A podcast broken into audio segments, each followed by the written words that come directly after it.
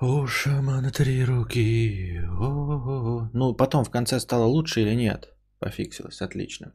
Здравствуйте, дорогие подписчики и подписчицы. С вами вновь ежедневный подкаст Константина Кадавра. Я его ведущий, император Толстантин. Вот. Мы уже, по-моему, парочку дней начинаем даже вовремя, да? Или мне кажется? Ну, в общем, несмотря на то, что я даже кофе не выпил, ничего не приготовил, я думаю, знаете, э, посмотреть, что важнее. Подготовленные новости, до которых вообще потом руки не доходят. Или все-таки э, с Ралда упал начинать в 22.00. То есть вот у меня, например, э, не получается дочитать какую-то новость, да, ну или найти новостей. И я откладываю до 22.30, до 23.00, а потом все равно стрим не заходит, все равно не доходит дело до новостей. И как бы все зря было. Может быть, я буду ставить в приоритет 22.00, чтобы вы точно знали, что 22.00, и вот хоть срал да упал, новостей нет, я все равно буду гундосить. А, тем более, что, как мы выяснили, новости, лекции, конечно, хорошо, но никто не хочет слушать их в начале, а, потому что, ну, перестают донатить совершенно, потому что все хотят слушать, казалось бы, ответы на вопросы, которые не объективны, и на ответы на вопросы чужих людей. Вот. То есть в приоритете это вот наше стандарт, стандартное э, пиздобольство собеседничество с ответами на вопросы. А все остальное вторично. То есть если вопрос стоит боком выбрать э, время 22.00 или подготовить новости и лекцию, то на данном моменте, на данном этапе я тра- тестирую э, приоритет расписания. Как, как, как в фотоаппаратах. Приоритет выдержки, приоритет диафрагмы. И вот сейчас попробуем с приоритетом расписания. То есть, несмотря ни на что, вот ничего не подготовил, да, кофе не выпил, как сегодня. Но 22.00 я начинаю, похрену. Не готов, все. Ну, то есть, за исключением совсем уж форс-мажоров. Вот. Отпрыгивать будем от расписания. Если уж дошли до какого-то, да, там, ну, может, на паузу я там проскочу, либо сразу будете задавать мне вопросы с новостями и всем остальным. Попробуем приоритет расписания сделать. Значит, сегодня во время дневного сна, во время а,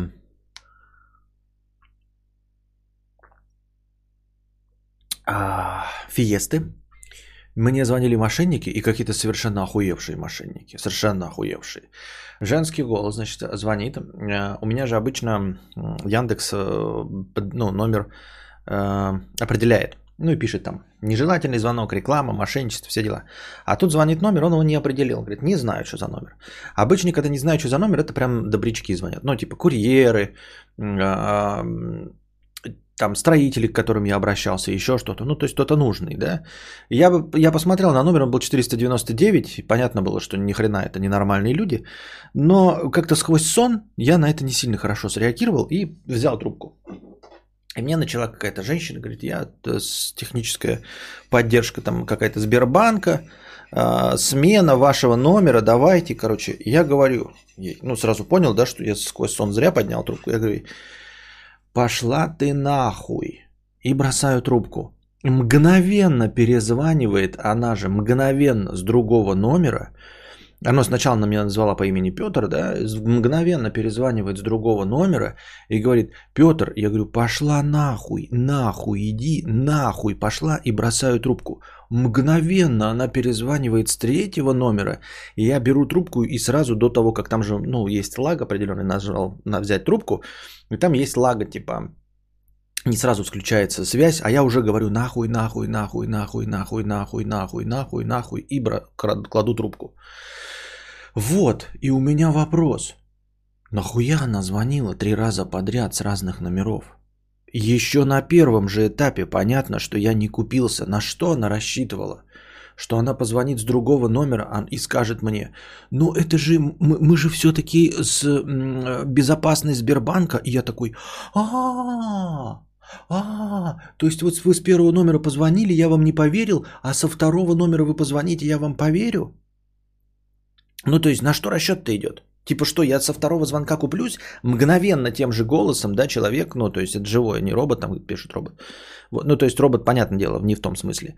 Но в целом, да, и потом с третьего номера перезванивает э, Вот, и мне единственное, что пришло на ум, да, Галина пишет, отыграться, тоже послать нахуй. А, вот, ну, то есть только для этого можно было позвонить, но у нее не получилось, она ничего не успевала говорить, потому что она только выпил, и я сразу начинал нахуй, нахуй, нахуй, нахуй, я слышу, что она не успевает ничего говорить, я говорю нахуй, нахуй, нахуй, и бросаю трубку. Вот, если как Галина пишет, отыграться, тоже послать нахуй, ну, тогда это тебе не место в такой работе. Но ты явно занимаешься не тем делом. Ты должна быть максимально броневой, но на что расчет идет? Ты должна тысячи встречать таких, как я, а потом а, из тысячи одного встречать того, кто готов вообще с тобой разговаривать, а, и из этого одного еще один из тысячи должен вот тебе диктовать все свои номера карточек, как в копипасте из доната.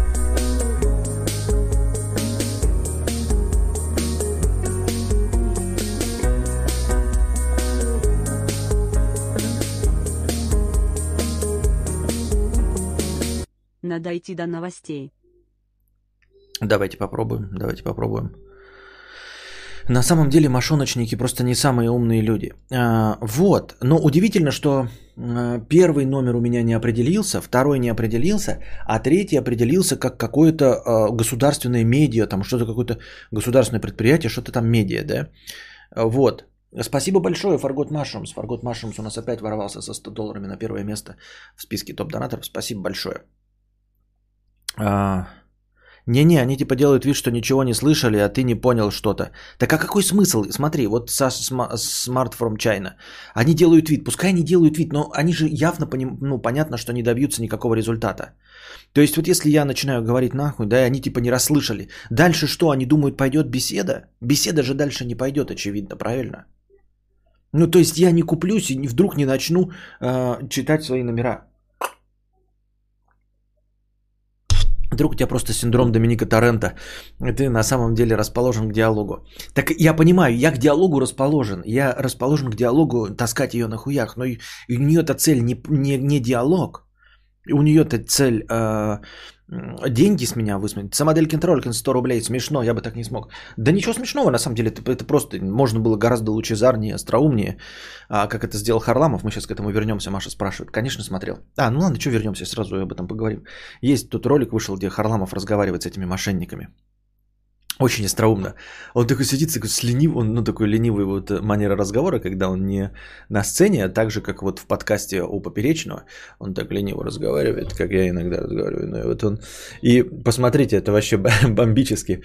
Ну, настоящий юморист, да, как это, ну, включает профессионально тупняк, там, там что-то этот мошенник говорит, сейчас поменяется раскладка. И он так, когда говорит, он просто повторяет последнее слово, но он это так повторяет, что ты там чувствуешь, вот если бы ты был с другой стороны провода, что рядом с тобой просто, ну, не рядом, а с тобой разговаривает просто дегенерат. Ну, ты знаешь, типа, поменяется раскладка.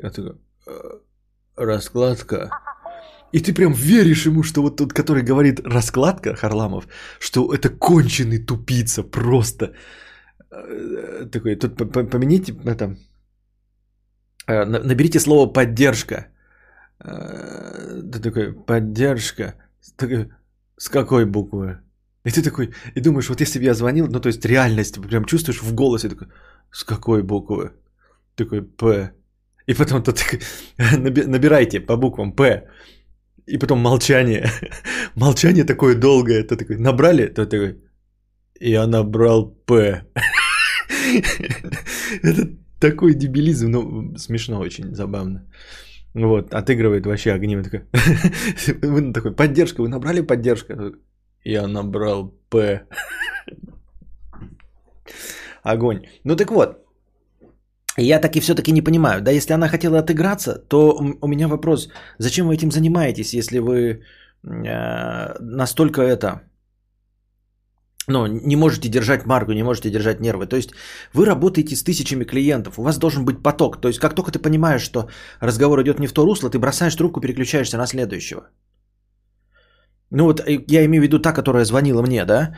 А, я напоминаю, два первых номера у меня не определились с Яндексом как мошеннический, а третий номер определился как какое-то медиаагентство, федеральное медиаагентство.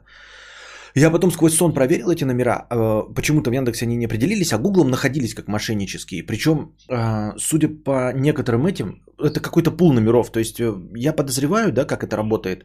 Они где-то сидят, покупают ну, как это называется, какой-то сервер, чешо, и там те же самые номера. То есть люди, разные мошеннические схемы звонят с одних и тех же номеров. То есть какой-то есть пул номеров, а они им пользуются просто. Вот и все. Э, я удивлен, как, э, почему определяется как какое-то медиа-агентство, и там даже в отзыве было написано, этот номер принадлежит медиа-агентству, но меня хотели наебать. И описывает то же самое, что мне говорили, только это был третий номер. То есть Почему он определяется все еще Яндексом как медиа-агентство? В любом случае, понимаете, даже если бы это было а, медиа, ну типа, вы скажете, так это может настоящее медиа-агентство? В любом случае оно не должно было говорить ни про какой Сбербанк и про то, что у меня там какие-то номера поменялись, понимаете? Это все равно мошенничество. Но суть не в этом. А во вторые два номера, там, вот второй номер, с которого мне позвонили, там было 20 отзывов отрицательных. И там все, мошенничество, мошенничество. И там я просто читал комментарий, кто-то написал, что даже ему угрожали, прикиньте. Звонит какой-то мужик, говорит, блядь, там долг на тебе висит, сейчас мы к тебе приедем, блядь, я ебасосину разобью. Ну, то есть я такого вот мошенничества не встречал. А включить его в стриме нельзя, хотел хотя бы аудио, а не смотрел, и многим, наверное, тоже не, меня заба... Ребята, когда я включил на 10 секунд в стриме, помните, мы говорили про эту э, Кацубу, поэтессу, и про то, как ее шаман трахнул. Вы тут написали мне в комментариях, э, у шамана три руки, у меня там что-то связь-то пропала, помните, я перезагружал роутер. И вы написали, э, шаман, значит, э, задудосил меня. Я вначале, ну, подключился и включил, думаю, раньше было же 16 секунд у шамана, ну, типа 16 секунд какой-то кусок, кусок, он не определяется авторским правом. Я включил кусок песни, можете проверить, я не вру, вот проверьте прямо в стриме, я не знаю, может, я, кажется, за 16 секунд вывалился, но я включил три фразы, то есть две фразы, он поет «У шамана три руки, о и потом еще раз повторяет «У шамана три руки», и я выключаю в этот момент – и мне прилетело нарушение авторских прав и снялась монетизация полностью. За две фразы «У шамана три руки», «Оу-оу», «У шамана три руки» из песни в Ютубе. Вот. А, мне прилетело нарушение авторских прав. Так что заигрывать мы с системой не будем, это того не стоит. Роман Чохели, Чохели, э, Чохели, э, добро пожаловать в спонсоры. Спасибо, что стал спонсором моего канала. Да, я про, помню про песню, было в тему, вот, и за нее прилетел. Не то, чтобы я там, конечно, зарабатываю там какие-то деньги, да там все равно э, две, две копейки, да, за, э, ну, за просмотры. То есть у меня снялась монетизация, например, ну, то есть спонсорство уже не снимается, там, например, э, донаты не снимаются, а вот за просмотры там две копейки ты потерял, но в целом, я имею в виду, система так работает. На самом деле ничего необычного в перезвоне. Любой нормальный оператор обрабатывает возражения, даже такие. Так это ж не нормальный оператор. Это же ненормальный оператор. Он звонит, звонит, чтобы мне наебать на деньги. С первого звонка понятно, что я ему ничего не скажу. Какие он возражения отрабатывает? Почти всегда звонят сидящие на зоне. Когда их посылают, им не нравится. Хотела тебе ответить что-то. Я знаю, что на зоне, но так аж голос женский был, что тоже зоновская звонила. Ну и типа все равно зоны ты звонишь, не зоны, да. А, чем ты занимаешься? Ну, в смысле, э, не, не для тебя это занятие, если ты такой нервный. Ну и что вот она? Потратила время. Ну чисто так вот, да, посмотрим функционально. Она потратила время э, на перезвон.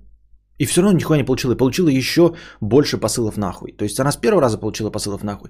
И еще два раза получила посылы нахуй. И все равно ничего не смогла сделать.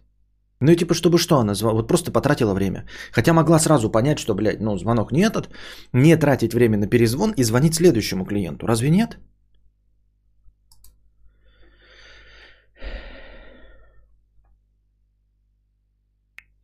Объяснить долбоклакам, что за цитирование и пародию, то есть когда напиваешь, например, не могут предъявить даже по суду. Каким долбоклакам объяснить? Нет, так я же включил кусок песни, я же не пародировал. Сам-то я пою, ничего не будет.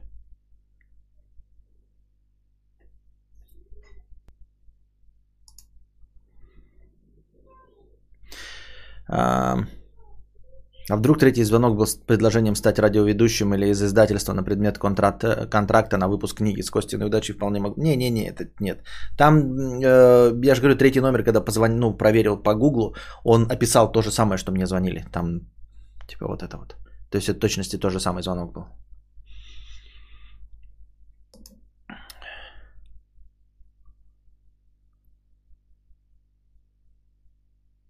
Неужели на зонах не могут поставить глушилки? Э, на экзаменах эту проблему решили, а вот до зоны руки не доходят.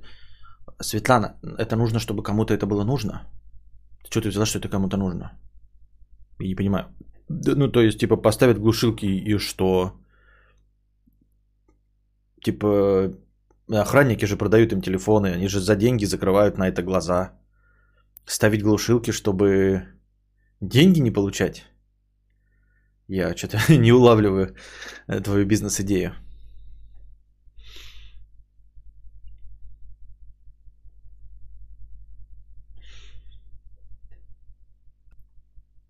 А Smart From China пишет вот интересно. В том-то и дело, они играют до последнего. И даже когда ты их посылаешь нахуй, они типа искренне оскорбляются и начинают лечить, почему вы так разговариваете и все такое. А вот интересно, а почему и что? То есть расчет идет на то, что я такой типа засомневаюсь в себе и все-таки переключусь и начну на серьезных щах. Ну, потому что, смотрите, после первого звонка второй звонок, да, вот я второй, второй звонок сразу говорил, ну, то есть поднимал трубку и сразу говорил, нахуй, нахуй, нахуй, нахуй, нахуй, нахуй, понимаете? А второй звонок она начинала э, с «вы» и Петр опять, понимаете? Она такая, алло, Петр, вы, то есть человек, который хочет меня продолжить, посыл... ну, типа звонит мне, чтобы послать меня в ответ нахуй, он не говорит Петр, вы, правильно, со второго звонка. Это же очевидно. Вот поэтому ты написал Smart from China. Такое есть? Кто-нибудь с этим сталкивался? Реально тогда, что они типа до последнего э, и типа, ну, они звонили меня переубедить, типа, ой, зачем вы так? Я, на самом деле из э, техподдержки, да?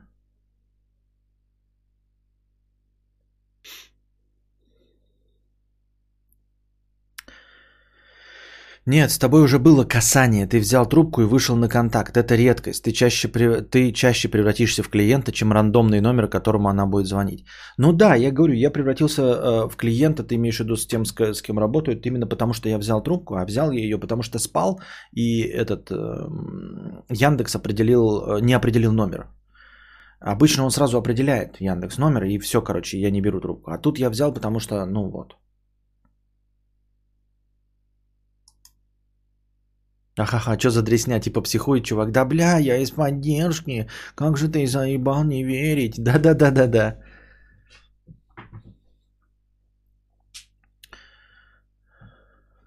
Я бы даже если понял, что не прав, и это не мошенники, все равно бы играл неадеквата до последнего, чтобы не облажаться. Да-да, ну типа, короче, начал давить, ну все, уже обосрался, что я. Ну, а если обосрался, то что уж тут. Э, переобуваться, что ли, в прыжке. Мы всегда давим до последнего. И если начал играть дегенерата, то играю дегенерата до конца. Константин правильно сделал, если клиент определенно ёбнутый, его вычеркивают из списков и больше не звонят ему. Херня это все. Они, это меня вычеркнули это, из списка, только одна она, вот эта дура, вычеркнула и все. Если вычеркнула, то она одна. А их же триллионы, база-то слета всем. Это же не одна какая-то контора звонит. Звонят тысячи разных э, уголовников и все. Поэтому я не верю, что можно из базы пропасть какой-то все целиком и полностью ты уже находишься под колпаком. Мне бы, нет, мне так и продолжали звонить. Ну, в смысле, это были не те уже, другие. А какая-то часть, вот звонок я этот один, ну, как обычно, один звонок и сразу сбрасывает. Это вообще в расчете на то, что перезвонят. Я в это вообще не верю. А один звонок был сброшен самой системой. То есть Яндекс сбросил прямо сразу, сам автоматически за меня.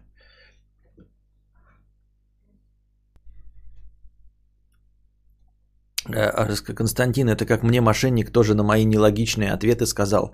А что вы врете? Врете! Никогда так не скажут на руку Ты же врешь. Ну что ты обманываешь? Я что-то тебе время потратил. Ну что ты? Ну что ты врешь? Обманщик. Лжец. Вырежьте, пожалуйста, это очевидно со всех записей в отдельное видео. И ожидаемо. Надо, очевидно и ожидаемо. Когда я работал в колл-центре Ростелекома, нас учили, что даже если тебя посылают нахуй, нужно до последнего перезванивать со словами «что-то сбросилось». Вот кто мне звонил. То есть это была правда, да, на самом деле? Все понятно. Последнее время часто слышу, что они начинают агриться. Может, правда тактика? А типа как? Э, и какая так? Как агриться? Не понял. Ну-ка, Маша, про что имеешь в виду?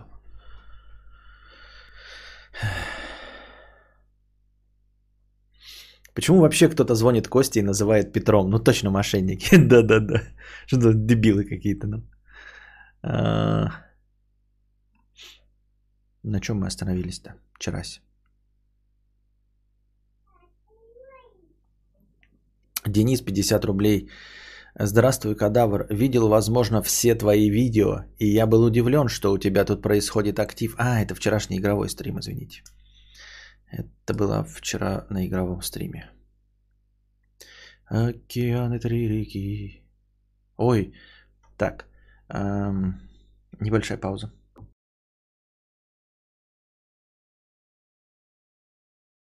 Эм. Девственник 1000 рублей с покрытием комиссии. Не девственник. Я ранее писал, когда ты был на Шри-Ланке. Два года назад? Понятно.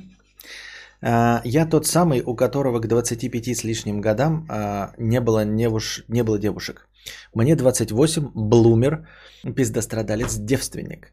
Знак вопроса. Работа, дом, машина, чего еще не хватает? Тянки. Пятница. Литература тут какая-то. Так. А, познакомился с Тян в Контаче, 19 лет, казалось бы. Общались на самые примитивные темы, которые бывают в начале знакомства. По типу, где учишься, чем увлекаешься, окей. Она типа по психологии тесты знает. Ну ок, мне интересно было пройти что-нибудь из этого. Сошлись, что вечером созвонимся и поболтаем. В итоге я предложил где-нибудь попить кофе. Она согласилась. Хм, окей. Сам-то я на машине, мне куда-то рвануть в любое время не составит труда, тем более она в населенном пункте неподалеку от города. Ну а чё? Не хиковать же дома. Поехал. Долбанный навигатор повел меня через дачи, где дорога говно. Убил полподвески. Окей. Приехал, сел в машину и поехали. Поболтали по дороге о всякой фигне. Зашли в кафе, я угощаю ее кофе с сэндвичем и понимаю, что стоя у кассы, она на меня смотрит не отрываясь. Ну ок, смотри, раз хочется. Сели перекусили, время уже позднее, кафе закрывается, вышли, она захотела покурить, постояли. Берет меня за руку и как парочка топаем к машине. Сидим, давай психологический образ составлять, задавая вопросы. Окей. Все это время и дальнейшее наше нахождение рядом, она не отводит от меня глаз, пока я еду, пока я веду машину, даже молча. Она просит рассказать о моих неудавшихся знакомствах с другими, мотивируя своими историями, которые не каждому расскажешь. Этого было достаточно, личная информация. И не каждому она была бы приятна. Она была изнасилована в 13, у нее выкидыш был в июле после залета. А, в 6 лет а, дед дом из-за алкоголизма мамы, отец был в командировках, сейчас живут вместе 5 детей, она старшая, но мне терять было нечего. Принял все как есть. Она с таким жизненным опытом и не только, что не каждый в 25 так пожила. Проходит время, ей пора домой, отвез. Далее переписывались, переписывались несколько дней. Вторник. Созвонились вечером поболтать, и тут она говорит, я хочу к тебе завтра в гости. Хм, окей, почему нет? Далее разговор заканчивается болтовней. Да, пока, пока не знаю, к чему это ведет, но вон непопулярное мнение пишет, я пока сам себе не спойлю, да? Не знакомьтесь с деревенскими бабами, она еще деревенских мужиков пизды получил. Э, да, да, не получал. Что-то как-то, что-то быстро она хочет. Что... Нет, ну может быть, конечно, от чистого сердца, но такое ощущение, что она тебя хочет на колофелинщица какая-то вообще. Но только непонятно, а, обычно ну, не вываливают какую-то Э, гнусную темную часть э, своей жизни, чтобы просто наклофелинить. Непонятно. Зачем нам это рассказывать? Не знаю, сейчас увидим. Наверное.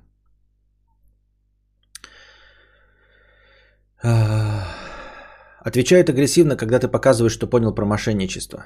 Понятно. Это как мошенник... Так, ага. Так. Среда, день Х. Ну что, день начался с того, что я как э, кое-как вписался в поворот. Вырулил, окей, нервничал весь долбанный день. О работе думать было сложно. Чего мне еще сегодня ждать? Съездил за презервативами, купил фруктов, всякой еды для перекуса. Ну, думаю, романтик устрою. Как же я ошибался. Приехал с работы, навел в квартире марафет, заправил диван красным покрывалом. Ну, вроде все в порядке, купил ей роз и выехал за ней. Она нарядилась в пальто, сапожки на каблуках. В общем, при параде. Болтали по дороге, приехали с перекуром у подъезда моего дома. Зашли в квартиру. Я за ней поухаживал, как джентльмен, повешал пальто на плечики, заходим в комнату, садимся рядом и начали целоваться. Она понимает, что я на нервике и начинает действовать. Ложит, на меня, ложит меня на спину и садится сверху. Целуемся, обнимаемся. Дело идет до раздевания. Я позиции не сдаю. Тоже целую в шею, в грудь. И вот мы голые, она говорит, расслабься, ты напряжен. И тут ожидает меня сюрприз. Оральный секс от нее. Ну, думаю, ни хрена себе, окей. Далее она села уже голая сверху и начала дело. Проходит время, пробуем менять позы. Сошлись на классике, миссионерская поза. Но я-то чё, энергии дофига. Зачем ты нам это рассказываешь, интересные вещи?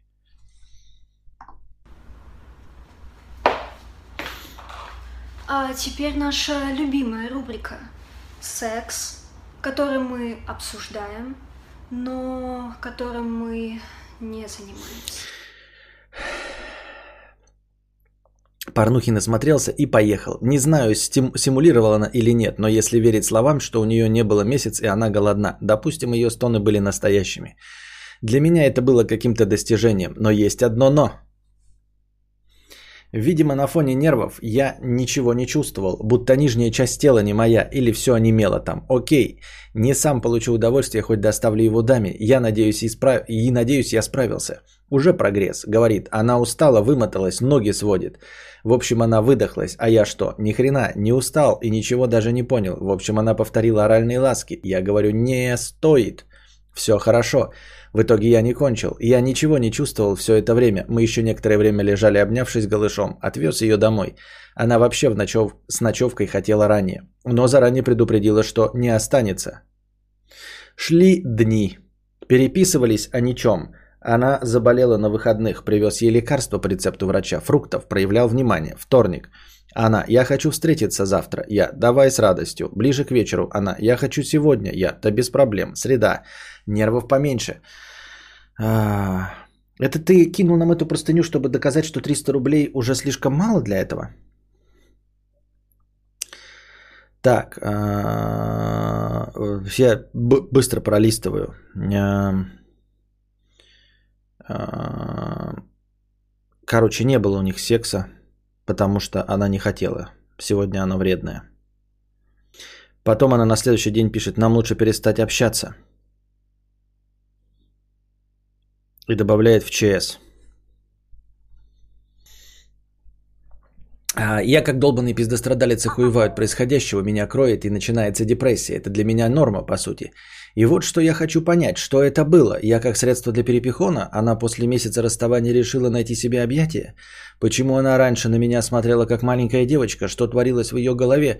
Или она поняла, что я не тот 28-летний, который должен быть как мужик, ведь в ее окружении наверняка такие были? Боже, какой, какие у тебя странные вопросы. Почему человек что-то там сделал? Это же, ну, это вопросы уровня, я не знаю, почему стена квадрат... Не, ну почему стена квадратная имеет объяснение, да? Я не знаю. Почему у дерева такая форма? Но это бред. Я хочу понять, что это было. Я средство для перепихона. Или э, она решила найти себе объятие. Да ничего, вообще не думай. Это просто не имеет никакого значения. Ничего она не думала. Не принимала она никакого решения. Не потому, что она женщина там или какая-то глупая, а потому, что она человек. А человеки тупые и принимают решения просто так. Ну вот ни почему. Почему ты едешь, вот, например, там э, по, по дороге, да, то есть, ну, смотришь на ютубе ролик какой-то, все происходит нормально, вдруг ни, откуда ни возьмись появился в рот ебись. Почему так происходит? Ни почему. И потом такие все стоят и смотрят, зачем человек так сделал? Да ни зачем. Ты спрашиваешь, у тебя была какая-то логика? Нет. Ну, типа, ты хотел что, проскочить? Нет. Или что? Ничего. Э, ты смотришь на какое-то политическое решение по телевизору, смотришь, политик что-то говорит по бумажке, ты смотришь, блядь, что это за бред? Почему? Как? Да не почему и никак. Потому что человек. Задавать такие вопросы э, относительно чего-то необъективного, понимаешь, можно задать человеку вопрос, почему вы мне начислили лишние проценты? Или почему этот товар, э, продаваясь в Китае за 100 рублей, продается у вас за 250? Это вопросы, апеллирующие к какой-то логике. А вопросы, почему ты разонравился или почему с тобой не захотели дальше, да не почему. Просто так. То есть ты мог быть и гигантом секса, да, там, я не знаю, и хер по колен, да, и доставил ей удовольствие, она все равно могла уйти. Почему? Да не почему. Вот просто ей так в голову взбрело. Она не любит, решила. Или да кто его знает? Это настолько, блин, бред вообще. Задавать такие вопросы и, и пытаться э, на основании якобы ответов на эти вопросы э, давать себе самооценку. Блин, ребята, мне написали в Инстаграме, что я хуй. Может, я действительно хуй? Ну, ты, конечно, хуй из-за того, что вообще читаешь комментарии в Инстаграме. Именно поэтому ты, безусловно, хуй. Но никаких других причин считать себя хуем нет. Блин, почему же мне в Инстаграме написали, э, что я похож на негра? Да не почему. Потому что с той стороны, ну, да не, даже с той стороны не дебил, я хотел сказать дебил. Нет, просто человек такой, сидит такой, хочу что-нибудь написать в Инстаграме. Кому угодно, рандом. Чтобы написать, ты негр. Все. Не потому, что ты похож на негра, не потому, что это твой личный хейтер, не почему, потому что человек это делал. И ты встретился с человеком и пытаешься нам придумать, почему человек поступает как человек. Настолько душно, что у меня в углах квартиры плесень на обоях появилась. она ведь даже не мой идеал красоты. Главное, ведь в ее окружении наверняка были такие. Она ведь даже не мой идеал красоты. Да и я вроде не урод. 170-65, милая личика, низкого роста. Э, милая личка, ну интересно, я тоже думаю, что у меня милая личка, но что-то большинство людей с этим не согласны. Слегка полновато, есть за что... Это он про нее описывает. Как ты так выстраиваешь фразу? Она ведь даже не мой идеал красоты. Да и я вроде не урод. 170-65, милая личка, низкого роста, слегка полновато. Он пишет, да и я вроде не урод, 170-65, милая личка, низкого роста, слегка... Как понять, что это ты про нее пишешь, если предыдущая фраза, да и я вроде не урод? Это же пояснение к тому, что ты не урод. А оказывается, это у нее милая личка. Она ведь даже не мой идеал красоты. Да и я вроде не урод. 170-65, милая личика, низкого роста, слегка полновато, есть за что ухватиться. Нашел старую страницу, где ей лет 12. Она там полная девочка всего-то, но сейчас она похорошела. Говорит, что очень эмоциональная. Я тоже думал, что у меня милая личка. Несмотря на милая личка, друже, ты алкоголичка, ты алкоголичка. Потерял ли я девственность в свои 28? Я не уверен. Чисто технически может быть, но в душе я тот же. Я не обрел опыта. Ты не поверишь, никто никакого опыта после первого секса не обретает. Не происходит щелчка в мозгу. Не меняется цветовосприятие. Слух не становится острее. Ты не переходишь на следующий уровень.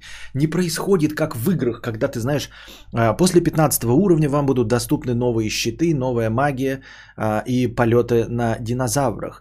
И ты такой бежишь 14 уровня, и вот ты трахнулся, и так, знаешь, так, знаешь, так, энергия, теперь вы и 15 уровня, теперь вы не девственник. И ты такой, тух, и сразу, короче, появляются новые люди какие-то. На это вот ты ходил такой, это маленький ребеночек был, да, тебе такой 28 лет, ты такой идешь такой, да, какие-то дети играют, короче, шарики летают э, цветные, да, и вот ты потрахался и такие теперь вы не девственник. И такие машины футуристичные появляются, какие-то наркодилеры начинают, так, о, ты перешел во взрослую жизнь, хочешь попробовать наркотики? Вот, а потом тебе такое предлагают. И ты такой смотришь в этот, в холодильник для мороженого. И там были мороженые, вдруг появляется мороженое радуга, которое только для взрослых, потому что э, для, вдруг ты гомосеком станешь, если радугу увидишь. Такой, вау, новое мороженое, рад. Нет, этого ничего не происходит. Этого ничего не происходит.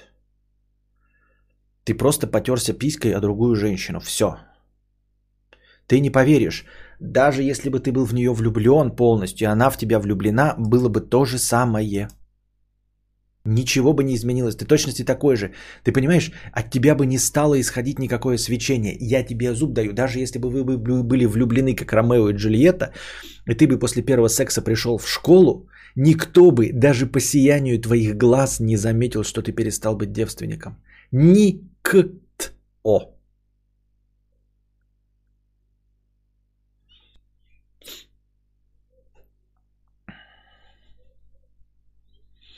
Нет, секс это забавно и новый опыт это круто, но опыт уровня прыгни с парашютом.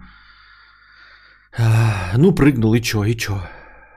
Ну, не знаю, опыт прыгни с парашютом, мне кажется, гораздо заметнее, чем опыт первого секса. Гораздо заметнее, что ты... А мне э, сравнение опыт первого секса это примерно как я первый раз без мамы купил э, футболку. Вот что-то такое. Ну, по уровню значимости примерно вот такое. То есть тебе все время такие, ты открывал шкаф, и там были футболки. Вот, а тот ты однажды пошел и такие, и с пацанами, они такие, мы пойдем по магазинам, короче, такой, а зачем? Они такие, да вот будем покупать шмотки. И ты такой, мама, я пойду с пацанами гулять. И она спрашивает, а вы куда? Он такой, да вот пацаны хотят магазин. Ты, может, тоже себе что-то купишь? Ты такой, что? Сам? Она такая, да, да, ты вот на тебе деньги, они же будут что-то покупать, ты тоже себе купи э, футболку. Ты такой, а что, так можно было? Она такая, да. И ты идешь, и пацаны такие, вот футболки такие, во, прикольно, я себе куплю, и я себе. Ты такой, ну и я себе куплю. И покупаешь, и приносишь такой, вот я купил футболку. Мама смотрит, вот, молодец, хорошая футболка, сам себе купил. Вот.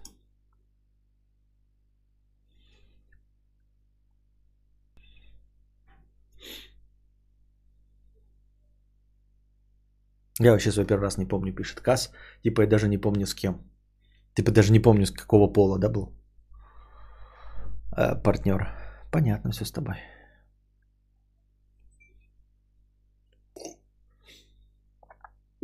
Первый раз без мамы. Хорошая футболка. Качество Турция, израильский уровень. Да-да-да. А, обидно, что настроение испорчено на несколько дней. А чем оно тебе испорчено? Ты получил то, что хотел. Ты мало того, что получил в первый секс, оральный секс. Мне кажется, это, это, это крайне необычно.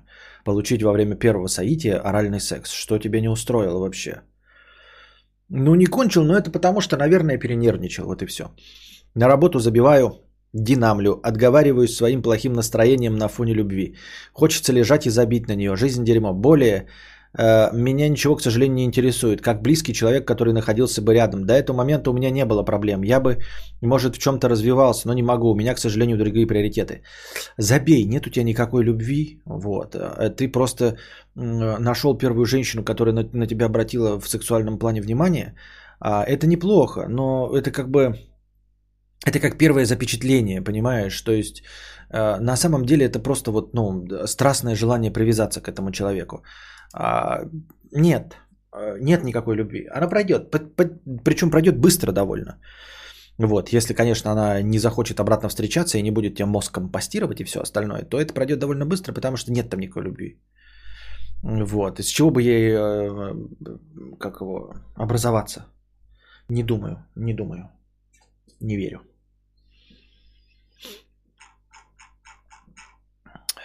В гондоле ты все это делал? Вот мне что интересует. Потому что ты об этом не написала, а тут какая-то деревенская дама, которая довольно быстро а, прыгнула на тебя. Что-то мне, ну, как бы я бы... Э, не потечет ли с конца. В общем, не расстраивайся, погрусти. Может быть, может быть, окунись с головой в работу. Вот и все. Вот. Наоборот, не, не отказывайся от работы, а окунись головой с нее. Это же один из самых лучших способов. Ну, то есть он лучше, чем второй, который я даже озвучивать не буду. Кас такой. Не помню свой первый раз. И такое интервью дикого броненосца в Австралии. Он делал со мной вещи, он трогал меня.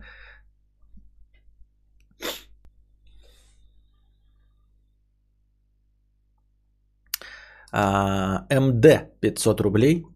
А, простыня текста.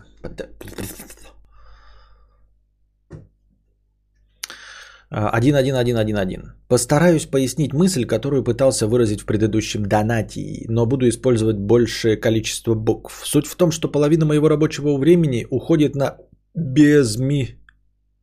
безмысленный митинг. Ну, например, давайте обсудим, что мы будем делать через год. А, это, блин, я уже забыл, МД, что там писал, что он там, а, что согласился на должность тим лида, я вот сейчас пытаюсь вспомнить. Очень плохо, надо напоминать о себе. У меня очень плохо с памятью МД. Вот я сейчас с трудом пытаюсь вспомнить продолжение какого это доната. Вчера мы, по-моему, читали его про... Э, чувак говорил, что он до этого давно донатил, несколько месяцев назад, и спрашивал, соглашаться ли ему на э, повышение тим лида. И мы ему порекомендовали да, и он сказал, что да, и все стало лучше, и потом что-то подытоживал. Суть в том, что половина моего рабочего времени уходит на бессмысленный митинг. Ну, например, давайте обсудим, что мы будем делать через год. А в современном мире это нереально. Ты никогда не знаешь, что следующее будут готовить на рынке в Китае. И большинство этих обсуждений, они такие, не несут никакой смысловой нагрузки. И я думаю, что время, которое мы тратим на точить лясы, можно потратить более эффективно. А, соглашусь с тобой, но боюсь, что а, ты не сможешь с этим ничего поделать. Ну, то есть, это не черта конкретно твоего места работы. Это повсеместно встречающиеся условия труда.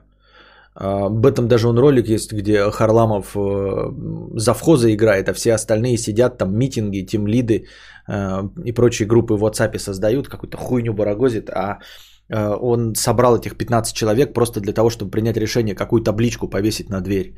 Он говорит, вешать или не вешать табличку. Они там, блядь, мы соберем, блядь, кворум, что-то, блядь, откроем группу в WhatsApp, э, фокус-группу, будем работать, короче, над этим. Он, табличку-то, блядь, какую вешать?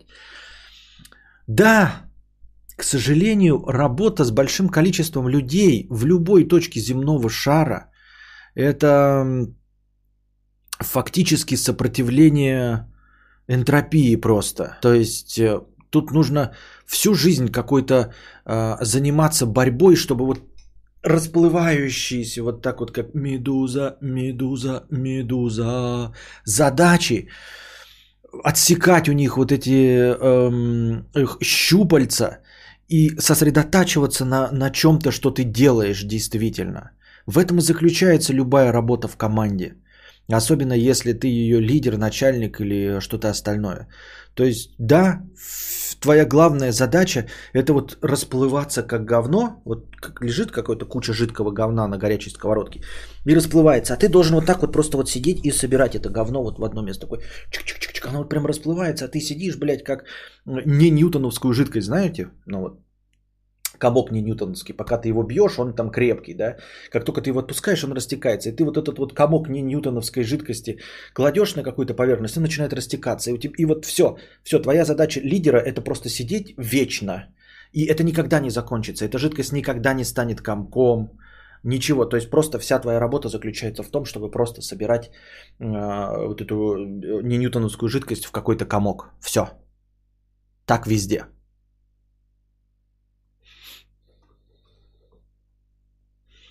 Всем здравствуйте, буду как Ульяна общаться только через VIP-чат. Прекрасно, деньги тратите. Я кадавр объявляю, что у Букашки сейчас будет стрим, и у нее намного интереснее переходите. Ха-ха-ха-ха-ха-ха. Как обычно, да, Букашка придумывает начинать стрим одновременно со мной. Одновременно со мной начинать стримы это... Великолепный план, Уолтер. Просто охуенный, если я правильно понял. Надежный, блядь, как швейцарские часы.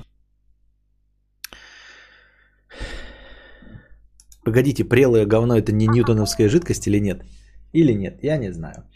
Так, я думаю, время, которое мы тратим на точить лясы, можно потратить более эффективно. Но мы так не делаем. Я больше скажу, это не мы сами себе э, э, организуемы. Э, эти встречи, они обязаловки. Их именно начальство и придумало, их устраивают э, что 20 рабочих часов в неделю мы, и я и такие же лиды, ничего не делаем. Надеюсь, получилось лучше, но если нет, то так и говорить. Я нормально воспринимаю, если мне носители языка говорят, что я что-то неправильно пишу. Но если не родной язык, то нормально. Я говорю, это сложившаяся практика абсолютно везде. То есть не, ну ты, конечно, можешь конкретно на своем месте бороться, да, и сделать работу э, в вашей конкретной компании, если ты будешь достаточно целеустремленным активчиком, чуть-чуть более э, рациональной. Вот, чуть-чуть более эффективный. То есть вместо 20 часов ты, напрягаясь и компостируя мозг своему начальнику, в течение двух лет сведешь 20 рабочих часов э, пиздеша до фантастических, эффективнейших 18 часов пиздеша. Вот. А, решение уровня перейти на другую работу тебе, естественно, не поможет. Я тебе обещаю, что так будет абсолютно везде. Это э, работа в команде. Это работа большого количества людей. Большое количество людей это больше двух. Вот. Если у тебя больше, чем двух людей, э, у тебя а, огромную валовую часть времени будет э, э, занимать э, вот такие так называемые организационные вопросы, просто точение ляс. Удивительно, что ты еще не сказал, что вообще основная часть твоей работы, остальной, помимо 20 часов разговоров с другими тем лидами, вся остальная работа это разговоры с твоими а, непосредственным подчиненными. Одному подошел, объяснил, второму подошел, объяснил, третьего вдохновил, четвертого поругал, вернулся, опять нужно с тем лидами другими разговаривать о чем-то. Я так думаю, мне так кажется. Коньяк из одуванчиков. 50 рублей. Родственница умерла два года назад. Почему-то сейчас ее дочь решила провести типа поминок – с муллой, в общем, чтобы зачитал молитвы и помянул. Будет где-то 8 человек. Я сливаюсь из-за короны. Вроде умом понимаю, что, наверное, так правильно, но на душе не совсем приятно. Можешь просто сказать, что я прав? Да, могу сказать, что ты абсолютно прав.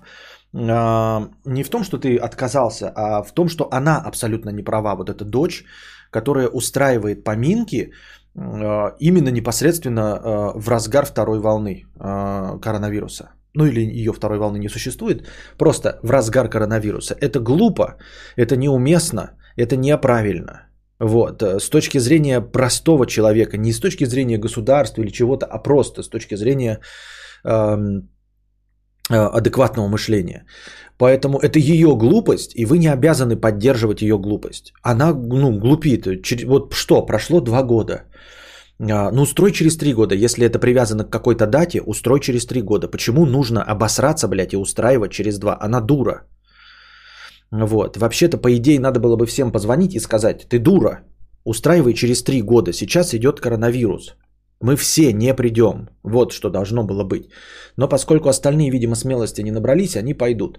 Я тебя полностью оправдываю и разрешаю тебе, потому что она дура. Это ее блажь. Это не Э, поминки э, умершей родственницы. Ты родственницу любишь и уважаешь. Вот. Э, это никакого отношения к религии не имеет. Это блажь конкретно дочери этой родственницы. То есть ты не идешь не потому, что ты родственницу поминать не хочешь, не потому, что ты плохой, а потому, что ты не поддерживаешь блажь идиотки. Вот, есть, ну, дочь, это вот как вот не очень умный человек, который устраивает групповые собрания э, в коронавирус. Вот, и это ее блажь, понимаешь, родственница уже все, она лежит э, в могиле, у нее все хорошо, она в раю. Вот, э, религия тоже с этим уже, ну, как бы, э, у нее нет никаких вопросов, ничего. Это единственное, кому нужно, это дочери. Поэтому ваш поход туда – это удовлетворение просто каких-то дурных потребностей дочери. И ты ее в ее дурных потребностях не поддерживаешь. Можно было бы поддержать, просто пойти как родственница, которая пригласила вас на день рождения, но не в коронавирус. Все.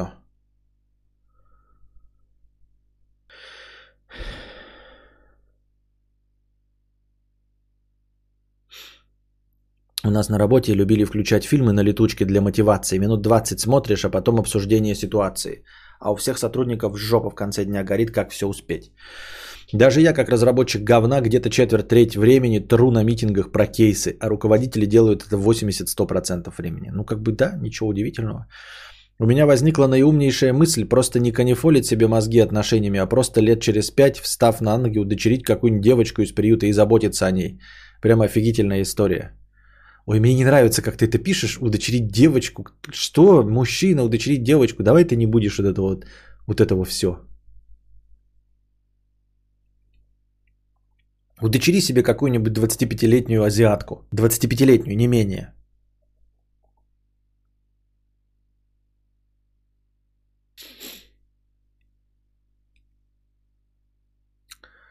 Так. Наша постоянная рубрика «Что дружит беси?» 300 рублей от дружи. Вот что хуйня. Так, блядь, в том-то и проблема.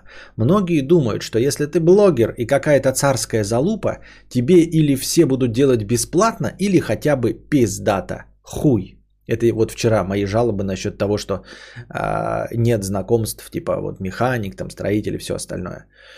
Э, хуй, просто хуй. И вообще в России, чтобы жить как миллионер, надо быть миллиардером. Это бесит. А чтобы жить просто норм, надо быть миллионером долларовым. Ну вот привожу пример. Мне по бартеру сделали окна. Пиздатые. Прям пиздатейшие окна. И сделали по красоте. Но за этот же ценник я и так продаю рекламу. То есть реклама, которую я обещал за эти окна, я бы продал за цену этих окон. А, а зритель спросит тогда нахуя бартер? А ответ прост. Ради по красоте.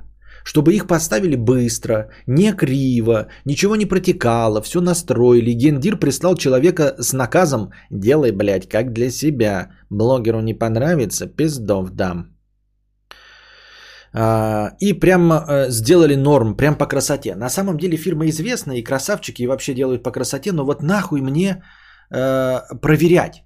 Я лучше по-свойски зайду с заднего хода, в хорошем смысле, по бартеру.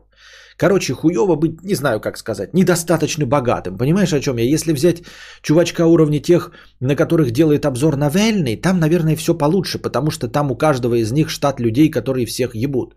Ну, то есть я уверен, что декантеры для вина в резиденцию выберут не паленые и не битые. Я уверен, что плитку положат итальянскую, не подменив на молдавскую, потому что там наверняка есть просто армия людей, которые всех ебут.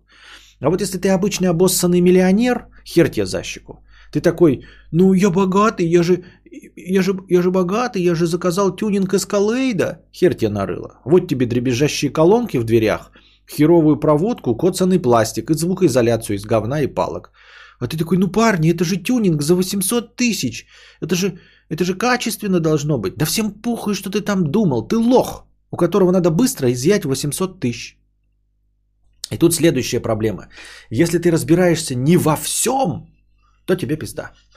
При этом чем ты богаче, тем больше тебе пизда.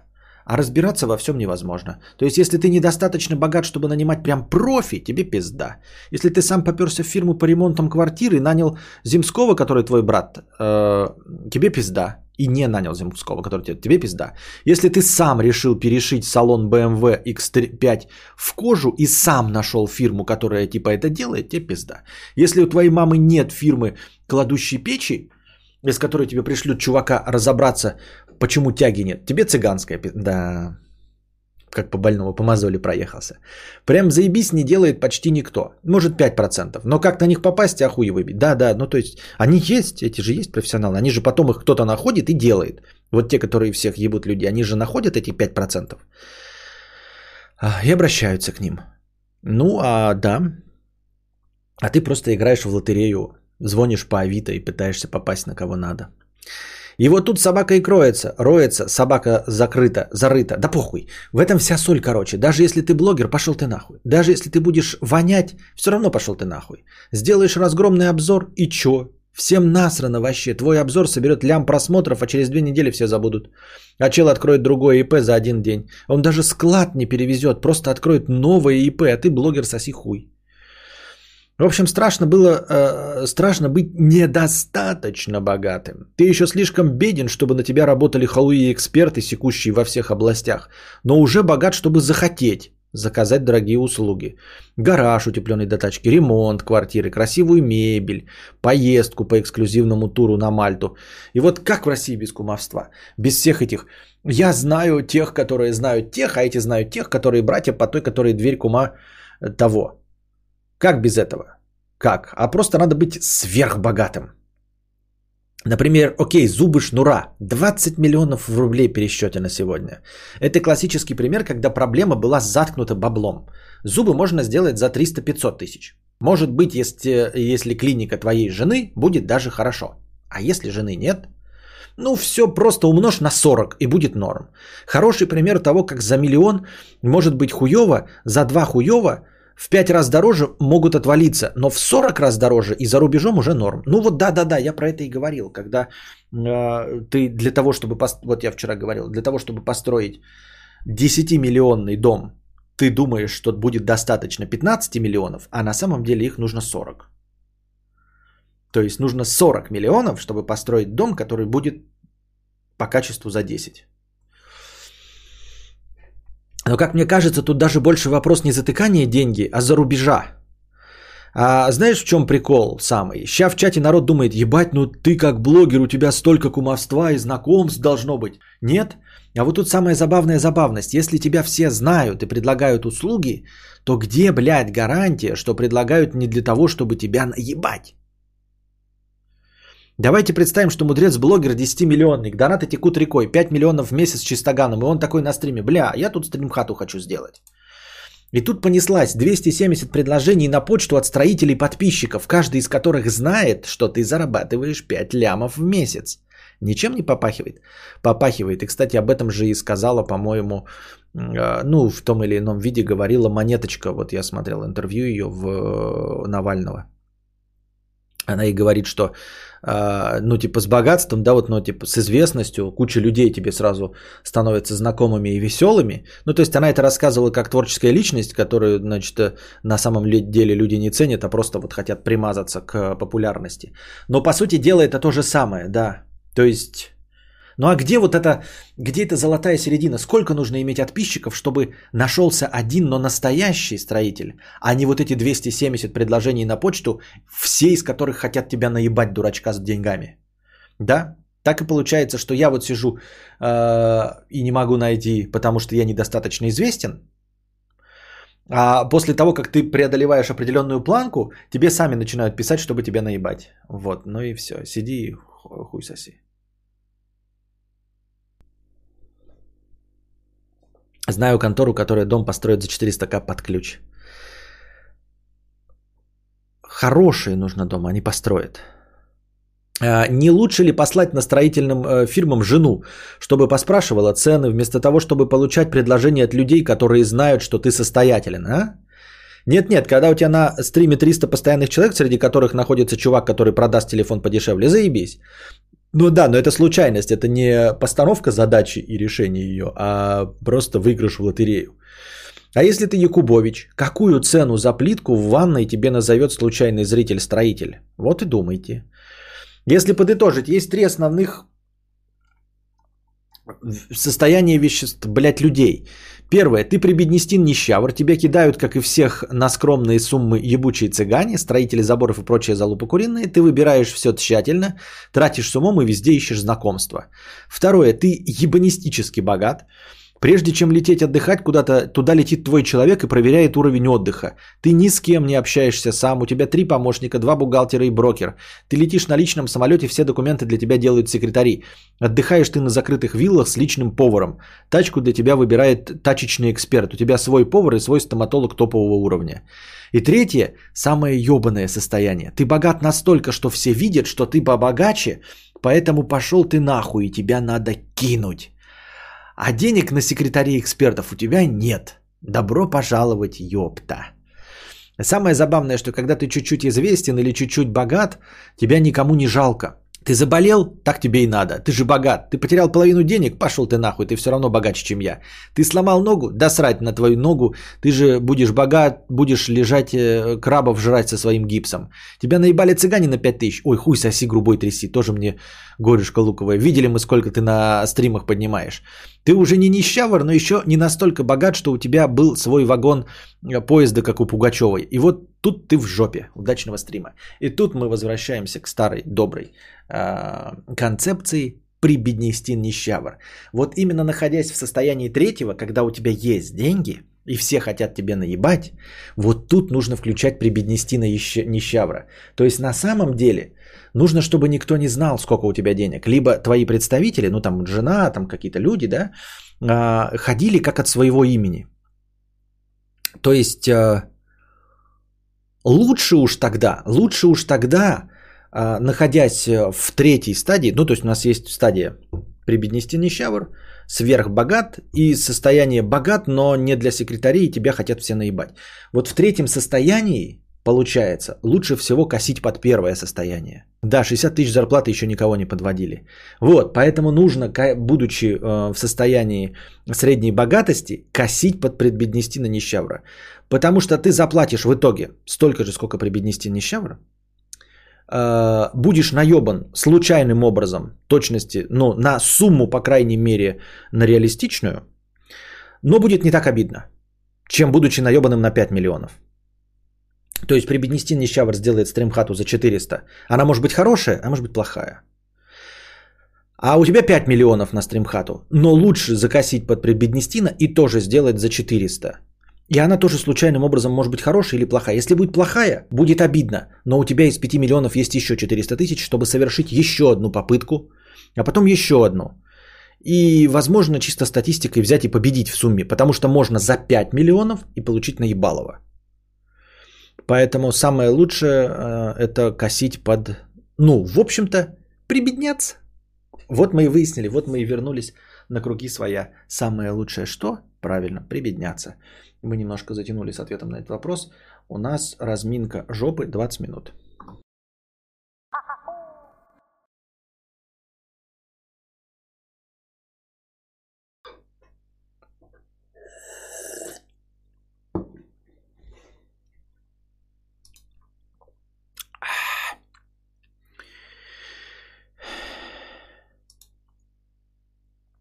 Кристиночка. 50 рублей. Костенька, я теперь официально разведена. Поздравь меня, пожалуйста. Думала, что буду переживать, а на самом деле чувствую, что теперь открыто для всего нового. Будьте все счастливы. Здоровья твоей семье. Хэштег Ауди. А, поздравляем тебя с новым приобретением. А, ну, в смысле, с обретением свободы. Вот. А, поздравляем тебя с тем, что ты не переживала. И поздравляем с тем, что ты открыта для нового. Антон Фре, 100 рублей. За проезд хорошего стрима, спасибо. А, Андрей П, 100 рублей с покрытием комиссии, спасибо. Forgot Mushroom, 100 долларов на дойти до новостей, спасибо. А ты подал доки на грин-карту? Не, не подал. И не буду подавать. А, Артур Гео, 50 рублей с покрытием комиссии. Фургот Машрум, спасибо, не зря хоть пивка купил сегодня, лишь бы теперь свет не рубанули. Да. Арх, 50 рублей с покрытием комиссии. Мне периодически звонят с интервалами примерно аж 5-6 месяцев. Они предлагают свои консалтинговые услуги на заработок с бинарных опционов и стоит больше 10к за услугу. Вообще не шарю, что это такое, стоит ли верить, что не кинут. По голосу вообще будто подростки. Номера то Лондон, то Москва. Хуйня это полная. Какие консалтинговые услуги, какие бинарные опционы, что это за бред? Как ты попал в базу таких мошенников? Нормальные мошенники звонят, говорят, что у тебя а, карту э, дискредитировали. Или не дискредитировали, как это? Дезавуировали. Я забыл, как слово-то правильно? Скомпрометировали, во. А, или там поменяли какие-то пароли или непонятный перевод, а тебе звонят и предлагают за 10 тысяч консалтинговые услуги на заработок с бинарных опционов. Что?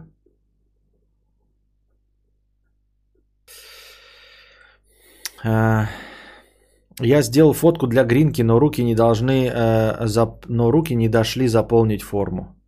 Понятно. А, да я не хочу уже. Значит, я ну, парочку раз как-то мы это делали для прекла, а так, да зачем? А, типа, блядь, зачем? Ну, то есть, смотрите, а, помните, как старый добрый этот... этот да хватит это вспоминать, блин, Костя. Что? Так вот, а, э, как старый анекдот, типа, когда какой-то черт просит у э, Господа, ну там, чем помочь, а, выиграть в лотерею, и потом ему, ну, кто-нибудь там из ангелов говорит, ну, ты билет-то хотя бы купи, да, ну, чтобы выиграть лотерею, надо хотя бы купить билет. Я тоже эту расхожую фразу, конечно, использую, но по факту, дорогие друзья, да, все эти знаменитые фразы, э, все знаменитые пословицы и поговорки, это все же, конечно, просто сказочки для дурачков, да. Иногда не стоит покупать лотерейный билет, потому что, ну, блядь, ты просто прикладываешь усилия в пустоту. Вот когда говорят, чтобы выиграть лотерею, нужно купить лотерейный билет. А есть тысячи людей, которые всю жизнь покупают лотерейные билеты и нихуя не выигрывают, и просто тратят деньги. Поэтому не забывайте, ребята, что когда вы заполняете э, на грин-карту, там делаете фоточки, да, вы просто тратите время и усилия. Ну, то есть иногда настолько маловероятно, э, маловероятен положительный исход, а, что, блядь, овчинка не стоит выделки настолько, что не стоит даже заморачиваться с заполнением анкеты.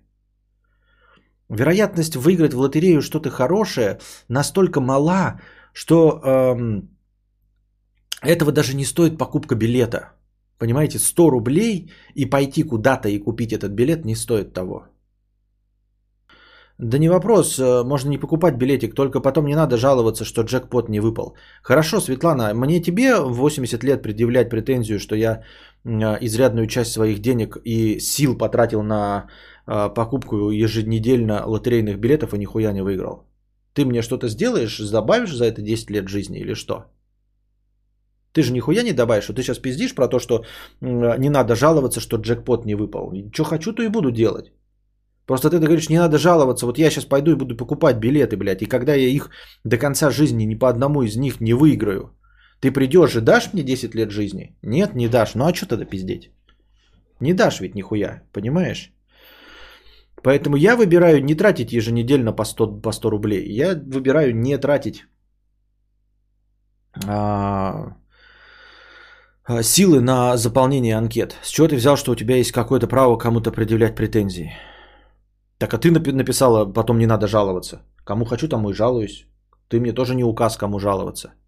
Вот. И жаловаться ли на что-либо вообще. В принципе, я к тому, что э, нет, покупка билетов не стоит того.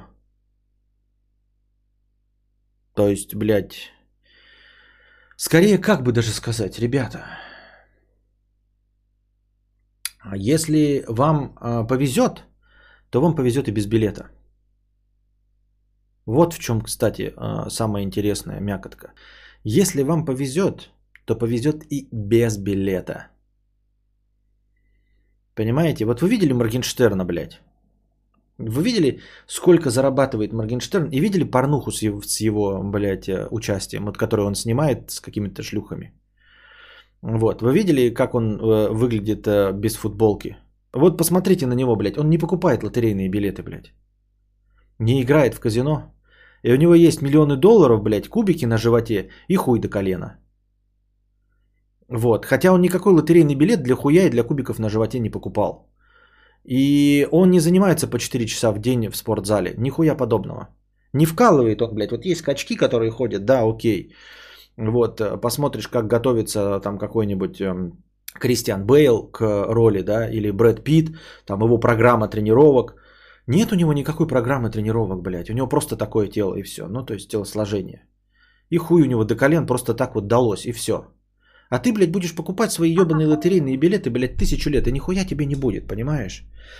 А если суждено, ну не суждено, плохое слово суждено, да, потому что никому ничего не суждено. Ну, в общем, короче, э, если тебе прилетят миллионы долларов, то они тебе прилетят без лотерейных билетов.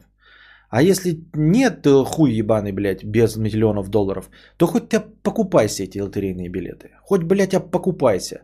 Хоть обзаполняйся своей, блядь, грин-карту эту. Заполняй всю свою жизнь, и нихуя ты никогда не выиграешь свою грин-карту, понимаешь? А, если тебе э, суждено, ну мы так, просто я, так, я другого слова не знаю, да? Если тебе суждено жить в Америке, то найдется какой-нибудь дядя, блядь, который умрет и оставит тебе дом там в наследство. Э, или ты будешь э, профессионалом, который, ну, умеет работать и будешь востребованным за границей. Все, ты будешь востребованным профессионалом за границей, и тебя с руками оторвут в Америку, и будет у тебя гражданство. А если ты, блядь, хуй, которому не суждено, то ты хоть, блядь, хоть миллиард, блядь, заполняй этих анкет, хуй тебе, блядь, в рот будет, вот и все. Понятно? А если тебе суждено, блядь, миллионы зарабатывать, блядь, то ты будешь металлистом, который, блядь, э, начал рэп на фрутилупсе делать. Мало того, что родился не в бедной семье, да, так еще, блядь, делает ебаный говнорэп, зарабатывает. Кубики на животе, блядь, и член по колено. Вот, поэтому все, идите нахуй со своими, блядь, лотерейными билетами, со своими грин-картами. Это не отменяет того, что я могу жить в Америке припеваючи через 10 лет. Но я буду там жить вне зависимости от того, заполню я грин-карту, не заполню я грин-карту, понимаете? Тут мякотка в том, что я могу даже, знаете, сам не заполнить, а за меня какой-нибудь, блядь, товарищ или кто-нибудь из вас возьмет и заполнит за меня грин-карту. Ну, если бы вы знали мои паспортные данные, да? Вот. И я все равно получу и потом буду, блядь, э, э, над вами же издеваться. Я буду говорить, ребята, а я даже не подавал на грин-карту. Нахуй. А кто-то за меня подал. И я ее получил. И я вот живу в Америке, припеваю, блядь, а вы будете подавать как черты помоечные, блядь, бесконечно эту грин-карту. А я буду в ней жить. Вот и все.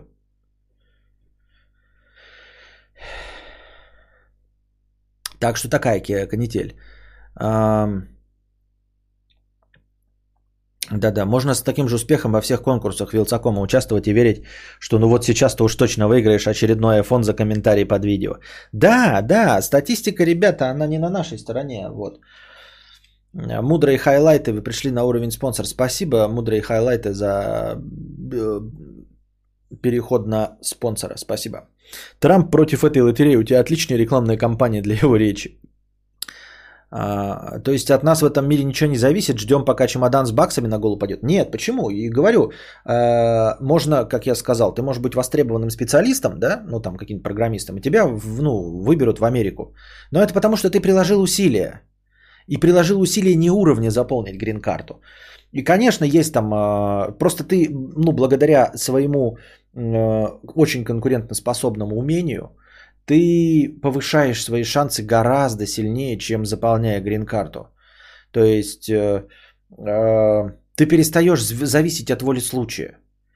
Случай все еще есть, но 40% это твой вклад э, в виде образования в виде умка. А грин-карта это просто, ну, типа, я говорю, это э, кажется, что вообще не требует никаких усилий, ну, либо учиться на программиста, да, сколько-то лет, там, быть умком, вот, либо заполнять просто на грин-карту. Так вот, я вам скажу, что на грин-карту вообще не стоит заполнять. Потому что выхлоп из образования, например, один к тысяче, да, а выхлоп э, из э, заполненной анкеты грин-карты и гражданства тому человеку, которому это нужно – этот выхлоп э, один к триллиону. Триллиону слишком оптимистично. Один, блядь, к сексилиарду, блядь, один к гуглу. Вот и все. Я не говорю, что ни, ничего не стоит делать. Надо делать какие-то вещи, которые стоят того. Просто у нас получается так, что, смотрите, либо я, блядь, вкалываю как черт, и, возможно, получу 100 рублей, да? И а люди думают, либо я не вкалываю как черт, но вот поставлю галочку, и, возможно, с вероятностью 1 к сексилиарду выиграю э, 100 рублей. И люди думают, что вместо того, чтобы с э, вероятностью 1 к сотне выиграть 100 рублей, но вкалывая как черт, лучше прилагая минимальные усилия, вот минимальные усилия в виде одной галочки, но иметь один шанс к сексилиарду. Нет, нет, ребята, не стоит. В конечном итоге, когда мы посчитаем, сколько вы потратили сил на постановку галочек, мы обнаружим, что вы потратили больше сил. Вот. А даже если не больше, то вы их потратили точно впустую. Вот уж точно впустую. Понимаете? Обязательно впустую.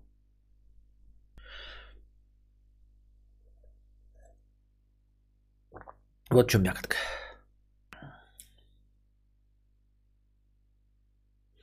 У меня есть друг с Тайваня с двойным гражданством, тайваньским и американским. Живут же люди. Ну да, ну типа, но это не, не от того, что он э, подал грин-карту, понимаете? То есть, э, и вы скажете, ну он же подал на грин-карту, а если бы и не подал, все равно была бы возможность. Но проблема в том, что люди вообще не прикладывают никаких усилий, даже мизерных, а ноют так, как будто пахали в три смены. Ну а я и говорю, я даже не буду прилагать вот эти мизерные усилия. Ну типа заполнять грин-карту даже не буду. Просто не буду, потому что, ну, э, тогда я, по крайней мере, буду, знаешь, честен с собой, типа я вот так, я не прикладывал вообще никаких усилий. Потому что мы все равно получим нулевой результат все вместе. Понимаете? Но когда мы все вместе с вами будем дохнуть в России матушки, в возрасте 80 с лишним лет, дорогие друзья, я буду издалека, вы будете это чувствовать, не видеть меня, но будете чувствовать, как я смеюсь над вами. Потому что вы, э, как лохи педальные, заполняли анкету на грин-карту каждый год, что-то, блядь, фоточки делали, что-то, блядь, кнопочки нажимали, а я буду смеяться и говорить, а я меньше усилий потратил, я этой хуйней не занимался. Я просто на суммарное заполнение вами анкет, я на целый час жизни, на целый час жизни дольше чесал яйца. И это и то было приятнее, чем ваше заполнение грин-карт.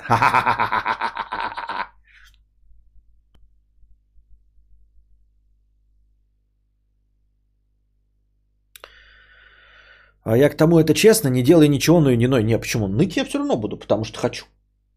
Потому что люблю.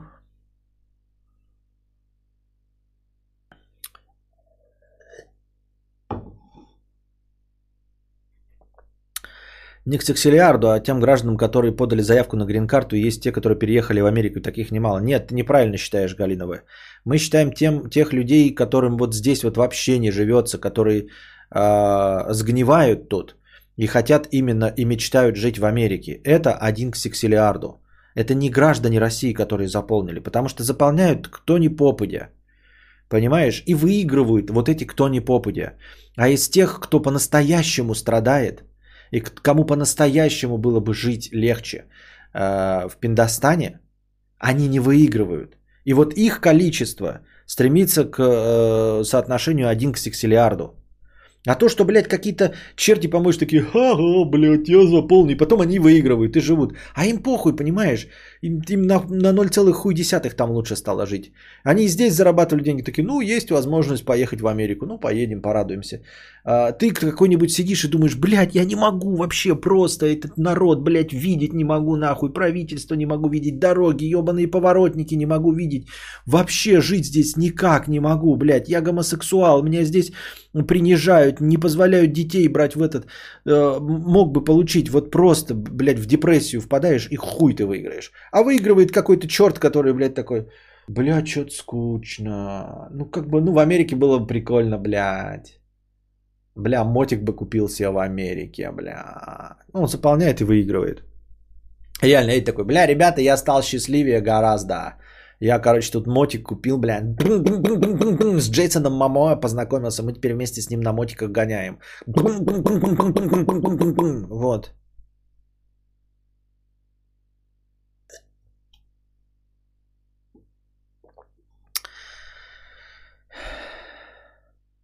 Так.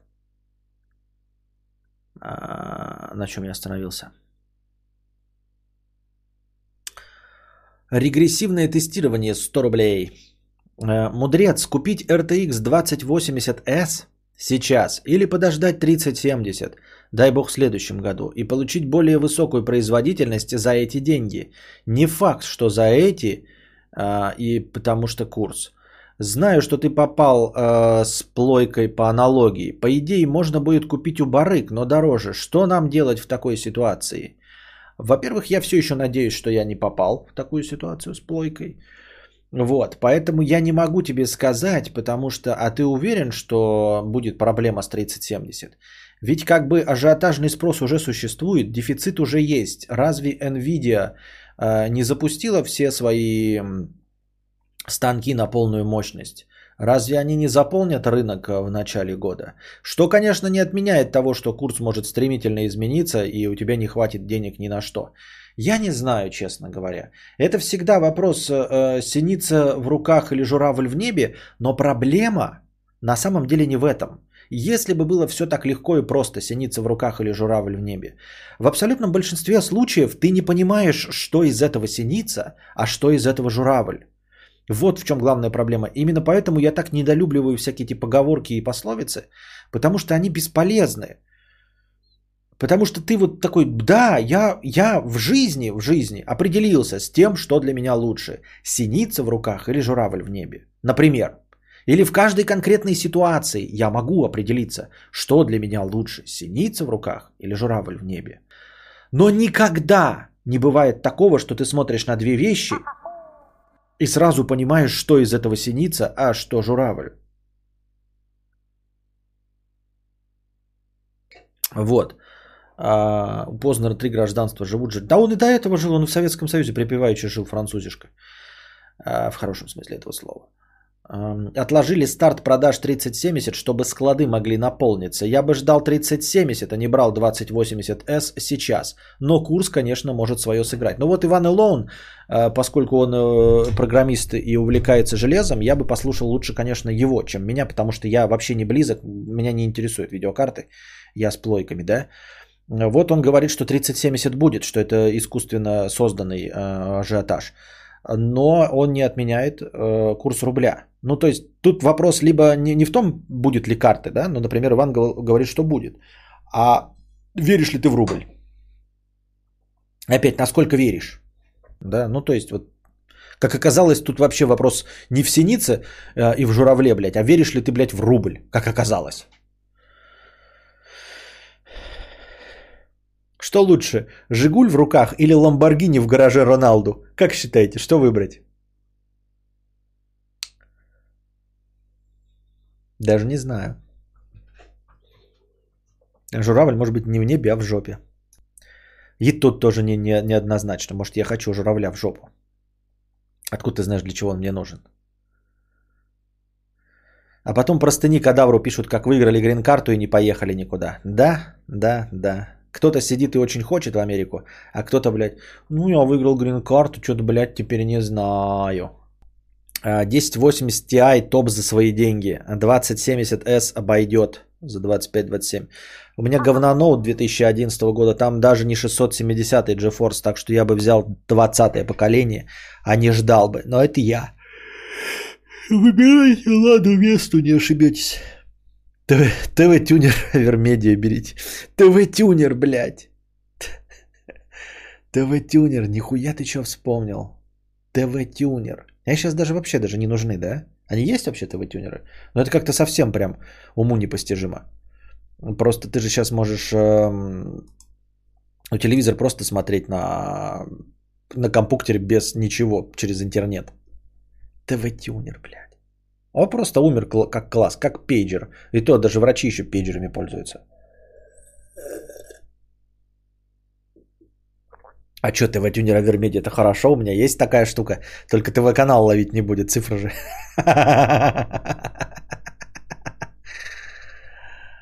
А, не-не-не, Светлана, у бабулек в почете нет. ТВ-тюнер это не это. ТВ-тюнер это карта, которая позволяет именно на компьютере смотреть. Вот что такое ТВ-тюнер. Ты не про то, что там ТВ-тюнер надо. ТВ-тюнер это вот э, карта, карточка, которую ты вставляешь в компьютер, чтобы подключить антенну в компьютер и смотреть телевизор э, вот в мониторе в окошке. Такой у меня тоже был, кстати, Авермедиа. Я через него там тоже что-то делал давным-давно. Да вы не про те ТВ-тюнеры говорите. Авермедиа, он говорит, Авермедиа не выпускает такие тюнеры, которые вы говорите, которые к телевизору. Вон Александр тоже пишет. Это, да, они тоже называются ТВ-тюнеры, но это не то. ТВ-тюнер Авермедиа это именно вот это. У меня есть ТВ-тюнер, он нужен, чтобы оцифровывать кассеты. Они есть много у кого, в частности. Я покупал, чтобы все свои кассеты детские оцифровать. Да, я тоже, у меня тоже есть ТВ-тюнер. Был, но я его выкинул нахуй. Надо, наверное, модные есть, наверное, сейчас современные, которые просто э, старые оцифровывали, блядь, там в 280p, в 360p. Я холост, есть деньги уехать, ничего здесь не держит. Дайте гринку в Америке пожить, а? а... Да. Ксандр О, 50 рублей с покрытием комиссии. Привет, что думаешь о наушниках ATX M50X? Говно. Ну, в общем, это самые мои нелюбимые наушники из имеющихся. Самые слабые. И при, всем, при всех разговорах о натуральности звучания, о чистоте исходного звука, ну, они самые стрёмные. Вот эти тоже, блядь, говорят про чистоту, и, ну, но они, блядь, в миллиард раз интереснее. У меня и пульт был Авермедиа вообще королем был. Ну, конечно. Можно было с него курсором по экрану водить. Да-да-да-да-да-да. Походу у всех был один и тот же этот ТВ-тюнер ебучий. У меня оцифровывает 640 на 480. Это максимальное разрешение ВХС. В общем, аналогово. Да, да, я знаю, но как бы, как бы, как тебе сказать? А, с одной стороны, да, но можно апскейлить ведь. То есть, если у тебя идет просто полностью аналоговый сигнал, то ты его можешь снять как 1080. Вот. Лишь бы он не был, понимаешь, вот 640 400 на, 600, на 480 о, а, апскейлить до Full HD. А, это будет, ну, квадратиками, ты понимаешь, да? А если мы изначально снимем его в Full HD, то это будет просто недостаточная четкость. Но это вот как пленку сканировать. То есть у пленки же тоже есть максимальное разрешение, ну, в которое ты упираешься. Но если ты ее будешь сканировать, то у тебя будет каждое зернышко видно, понимаешь? И также здесь. Ты бы, может, устроил перепись своих наушников своим мнением о них. Я же хотел об этом ролик даже снять. Я же говорил и анонсировал, но, как обычно, забил. Лет через пять нейросеть будет ВХС в 8К оцифровывать. Да-да-да-да-да. Когда где ты слушаешь аудиокниги? Я их покупаю на лицензионных Blu-ray дисках. У меня до сих пор стоит Behold TV. Би... Ну, блин, это... А я, кстати, так и не знаю, куда у меня в итоге ТВ-тюнер Авермедиа делся.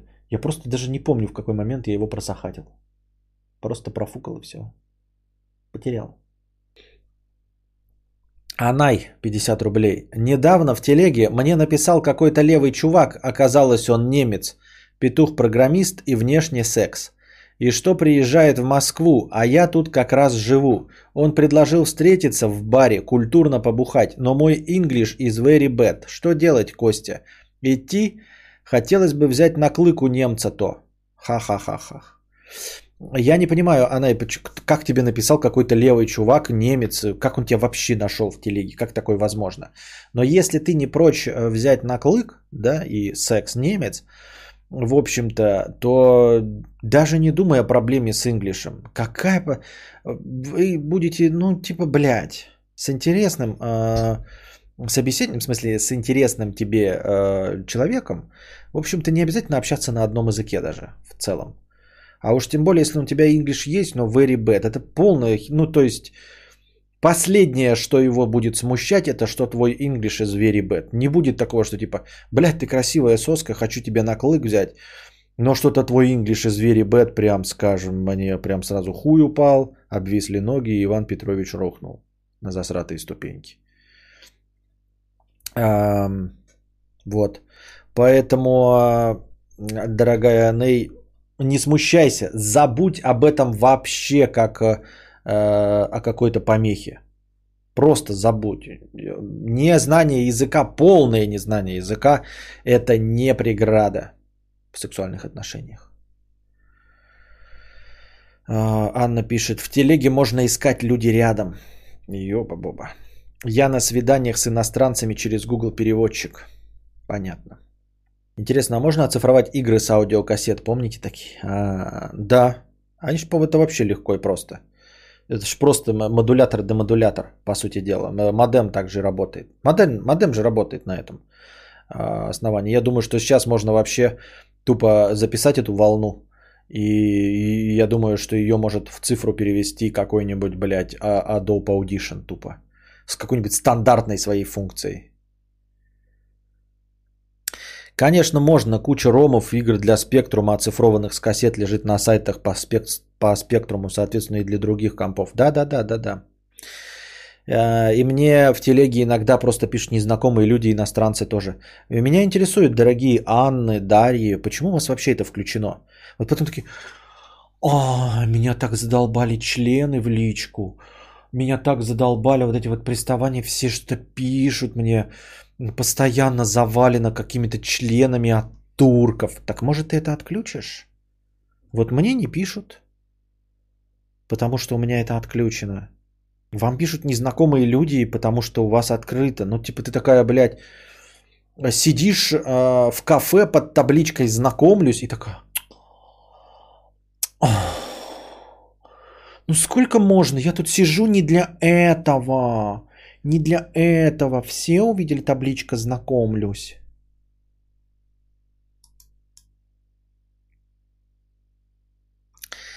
Нет, там аналог не такого рода. В телевидении есть такое понятие, как разверстка. Там, по сути, те же пиксели, пленка, а видео это другое. Там а, так, как ты сказал. Нихуя не понял. На ВХС просто способ хранения аналоговый, а развертка как э, раз 640 на 480. Без нейросети больше не выжить. А, а, а. И мне не пишут машины. Да, сначала, блин, закрываешься, короче, чтобы никто не видел твой номер, никто не видел твою аватарку, никто не мог приглашать в группы, а никто не видел твою кнопку рядом. Вот, и никаких проблем нет вообще. И тебе не лень искать магазины этих книг?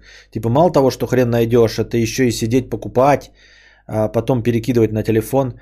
А, нет, не лень, потому что в других вот всяких приложениях там просто нет, там просто нет и все. Вот. Ну попробуй найди книгу «Кокаиновые короли». Вот тебе хороший пример. Попробуй найди книгу «Кокаиновые короли».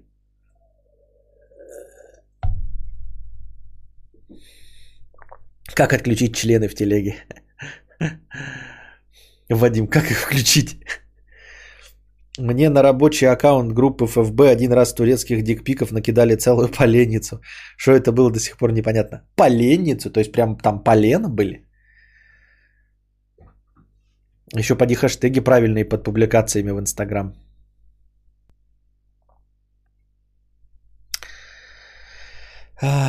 Тугас, Тугас Ринстантин Авулявур.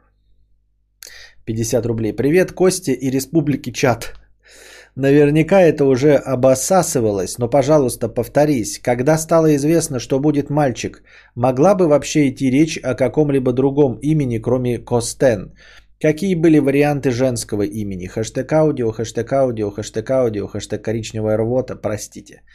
Да, были какие-то, по-моему, варианты, но, к сожалению, я их полностью забыл. Ну, то есть, выветрились. В точности так же, как я, когда покупаю что-то по какой-то цене, потом забываю, по какой цене я купил, и уже не присматриваюсь. Поэтому имена полностью забылись. Вот.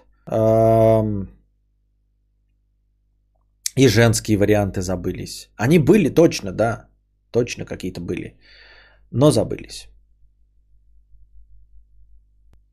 Так что не могу ничего сказать. Валериан. Ага. Скорее нужно было спрашивать об этом с, непосредственно после рождения, и тогда я мог бы э, с вами поделиться. И скорее всего в стримах этим делился, но вы забыли обо всем об этом. Но когда пишут на пленку, тут работает все как фотографии. Чем больше матрица для оцифровки, тем выше будет качество. Это оптика. Понятно. Констанция. Констанция, Констанция, да. Нет, конечно. С чего взяли, что члены пишут просто «Привет, нашел в телеге, давай пообщаемся». Ну, понятно дело, я так просто... Э, э, как это правильное слово-то я забыл? Что я сделал-то? Савулировал. Разве ты стримах сообщал беременности? Нет, после рождения, я имею в виду в первом месяце, я же показал ребенка, то можно было уже тогда спрашивать о том, почему, чтобы, что и зачем. А так, сейчас уже, к сожалению, утрирую, да, утрирую, спасибо, Шейм. А так, эм, ни хрена не вспомните. Я утрирую, что члены, но вот именно про знакомство. Со мной никто не знакомится. Я понимаю, что, конечно, я урод там, блядь, и на аватарке я такой, как я есть на самом деле. Да и пол у меня неподходящий. Но в целом, все равно вы можете закрыть, кто рядом, и не будет никакого этого. Опять-таки, мне написал немец, петух-программиц, и сказал, что приезжает в Москву, а она уже в Москве. Какого, блядь, рядом? Где там рядом-то? Как он ее нашел?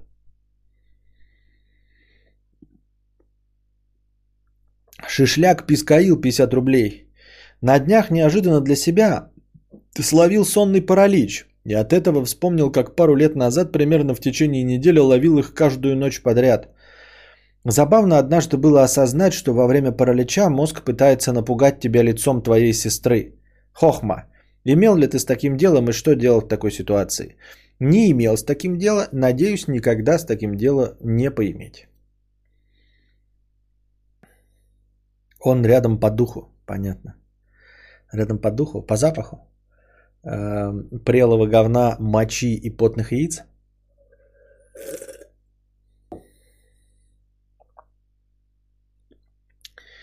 Иван, Вася, Игорь, Олег, 66 рублей. Это то же, что и Баду, нормальный вариант знакомиться.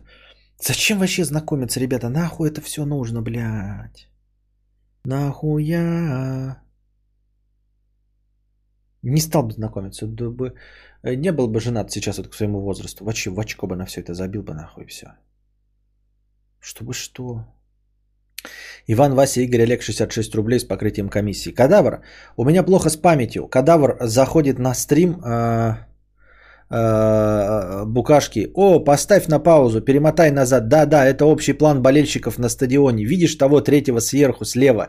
Да-да, то, чье лицо занимает 3 пикселя. Вот это тот же чел, что играл трупа в престолах, которого в финальной битве снова убил вторым. Да, да, память избирательная. Именно вот так вот я помню э, киношки и не всегда помню имена, но я помню, где их видел. Зато в реальной жизни, да, если мы с тобой познакомимся, надеюсь, никогда, но я просто так пример привожу, если меня познакомят с тобой, скажут, вот это Иван, Вася, Игорь, Олег.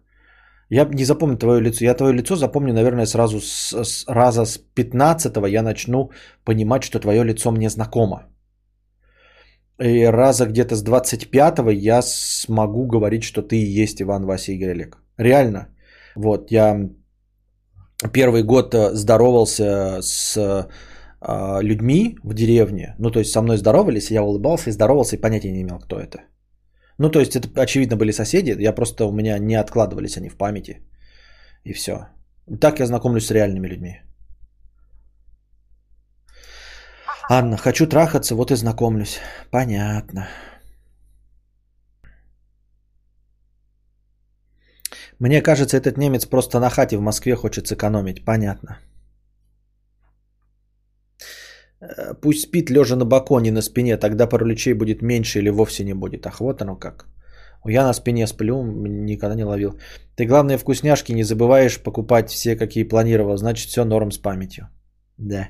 Не, ну вкусняшки я не, не по списку же покупаю. Ну, в смысле, какой-то у меня в памяти. А я спонтанно эти покупки делаю. Я просто вижу вкусняшки и покупаю.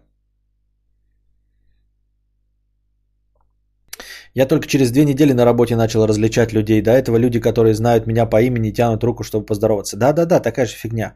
А в кино такой увидел, такой посмотрел, да, это, ну и уже тоже не с первого фильма, но гораздо раньше, там типа со второго уже начинаешь помнить, где ты его видел.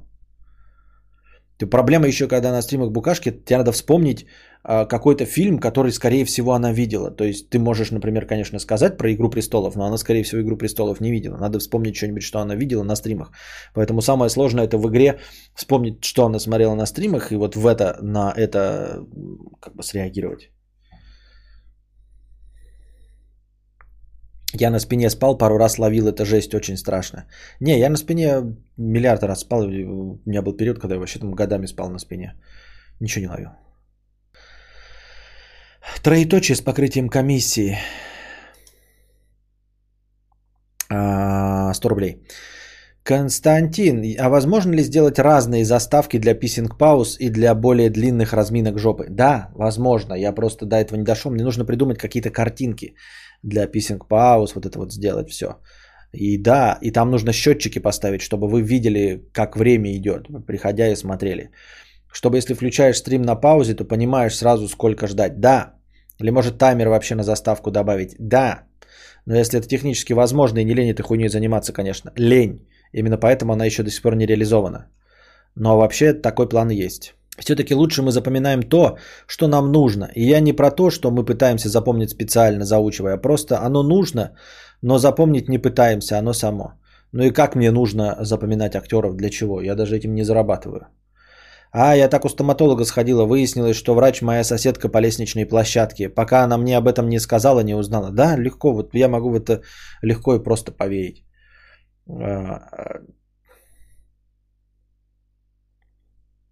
На писинг паузе пусть вода льется, а на какинг паузе камушки в воду падают. Для разминки филей пока не придумал. Так это же надо же на все снять, потому что надо снять.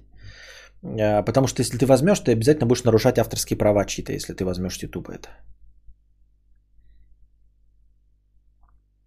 Ракостан 100 рублей. Кажется, кто-то скоро мне будет должен за прибеднести на нищавра. Я тебе лицензию на использование этого ника не давал. А почему все мои новые ники постоянно кто-то тырит? Теперь по 50 рублей за каждое упоминание на стриме. Хуй тебе на воротник, я это сам придумал. А, очкую писать свое имя 300 рублей с покрытием комиссии. Меняю работу. Было 140 тысяч, стало 400 тысяч. В тихую прошел все собеседования и сделал тестовые задания. Никого ни о чем не предупреждал. В текущей компании меня подняли до начальника, типа команда будет своя, и вообще много планов на меня. Недавно обсуждали планы на будущее, а я скоро сваливаю. Продол... Неудобно, что не предупредил раньше и не дал возможности поднять себе ЗП, но уверен, что не смогут. И даже если предложат, откажусь, так как уже все подписал. Успокойте, плиз, мою совесть. Еще в отпуск ушел на время отработки. В общем, не говорил до последнего, и это немного напрягает, чтобы в отпуск уйти. Сколько раз я вам, ребята, уже говорил. Э, у вас товарно-денежные отношения. Работа – это не друг тебе. Очкую писать свое имя. Почему ты стремаешься? Ты делаешь работу за деньги. Тебе предложили э, нахлебник, э, нихуя подобного нахлебник, ничего подобного, блядь, хуйню поришь. Э, перестаньте включать это терпильство. Это товарно-денежные отношения, отношения работодателя и работника. Ты делаешь, тебе платят деньги. Тебе предложили больше денег за твою работу, ты идешь туда и тебе платят больше денег за твою работу. Это конкуренция. Это не друзья твои, не товарищи. Это работодатель и все. Больше ничего. Ты не должен им ничего сообщать э, при переходе на другую сторону. Это не твоя девушка, которой ты изменил, не твоя жена, с которой ты должен быть искренен. Ничего, блядь, подобного. Это работодатель, с которым у тебя отношения только в рамках работы. Ты работаешь, он платит. Тебе предложили больше работу, там э, на той работе сисястая секретарша, блять, эта работа ближе, ты вообще никого, ни, никому ничего не должен. Понимаешь? Все. Если компания, э, блядь, начнет обанкрачиваться, они тебе будут сообщать? Нет. Это что, твои друзья, блядь, они помогали тебе переезжать? Директор такой, блядь, давайте выделим ему машину, блядь, попро, э, поможем ему переехать. Нет. Они крестили твоих детей? Нет. Кто эти люди, блядь? Почему ты чувствуешь вину перед ними? Я не понимаю. Если ты чувствуешь вину перед ними, да, и хочешь не успокаиваться, то я тебе э, тогда э, на этот, как его, э, заклинаю тебя и настаиваю. Каждый раз, когда ты пойдешь и, сука, не дай бог, блядь, купишь хлеб – не в своем обычном магазине, иди, паскуда, возвращайся в свой магазин, ползай на коленях, вылизывай ботинки продавщицы и извиняйся за то, что ты купил хлеб в другом месте, которое тебе удобнее. Ведь это же те же самые товарно-денежные отношения. Но ты же у нас, оказывается, живешь в мирке, в котором э, ты что-то делаешь, тебе платят, или ты платишь, тебе дают хлеб. Это все твои родные, добрые друзья. Ты фактически с ними образовываешь семью и обязан перед ними отчитываться, обязан как-то перед ними себя вести. Так что вот у тебя вот под домом есть магнит. Если ты паскуда тварь, где-то, не дай бог, поел в другом месте, ты каждый вечер приходи, плачь и извиняйся перед директором магнита, потому что ты не у него купил колбаски, а поел в ресторации. Понимаешь? Целуй ноги продавщицы, которая подает тебе хлеб из-за того, что купил хлеб в другой пекарне. Понял?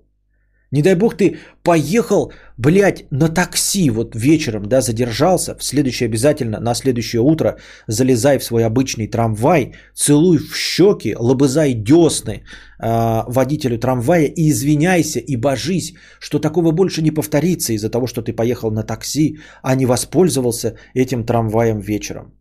Что за херня, блядь? Ты работаешь за деньги у людей, которые зарабатывают на тебе деньги. Все.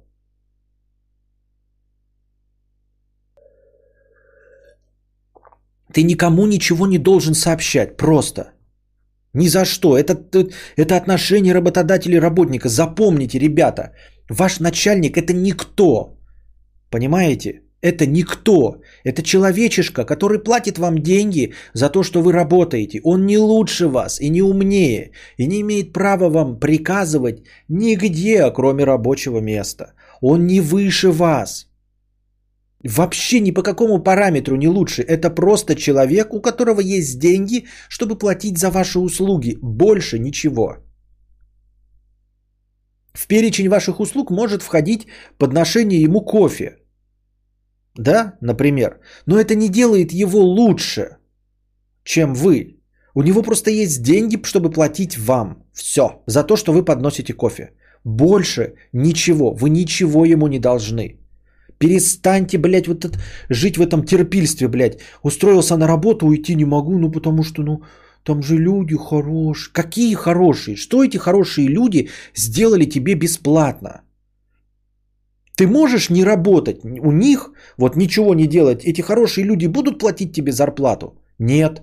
Так выходит, что они дают тебе деньги только за то, что ты делаешь? Выходит, они не друзья тебе. Вот друг тебе может попоить, значит, алкашкой, потому что просто у тебя денег нет, потому что ты друг и с тобой приятно общаться. А ты придешь и скажешь директору, слушай, блядь, не буду я работать две недели, а вы мне зарплату платите, и мы же друзья с вами, кореша, блядь, которым я должен все сообщать. Да? Он скажет, пошел ты нахуй.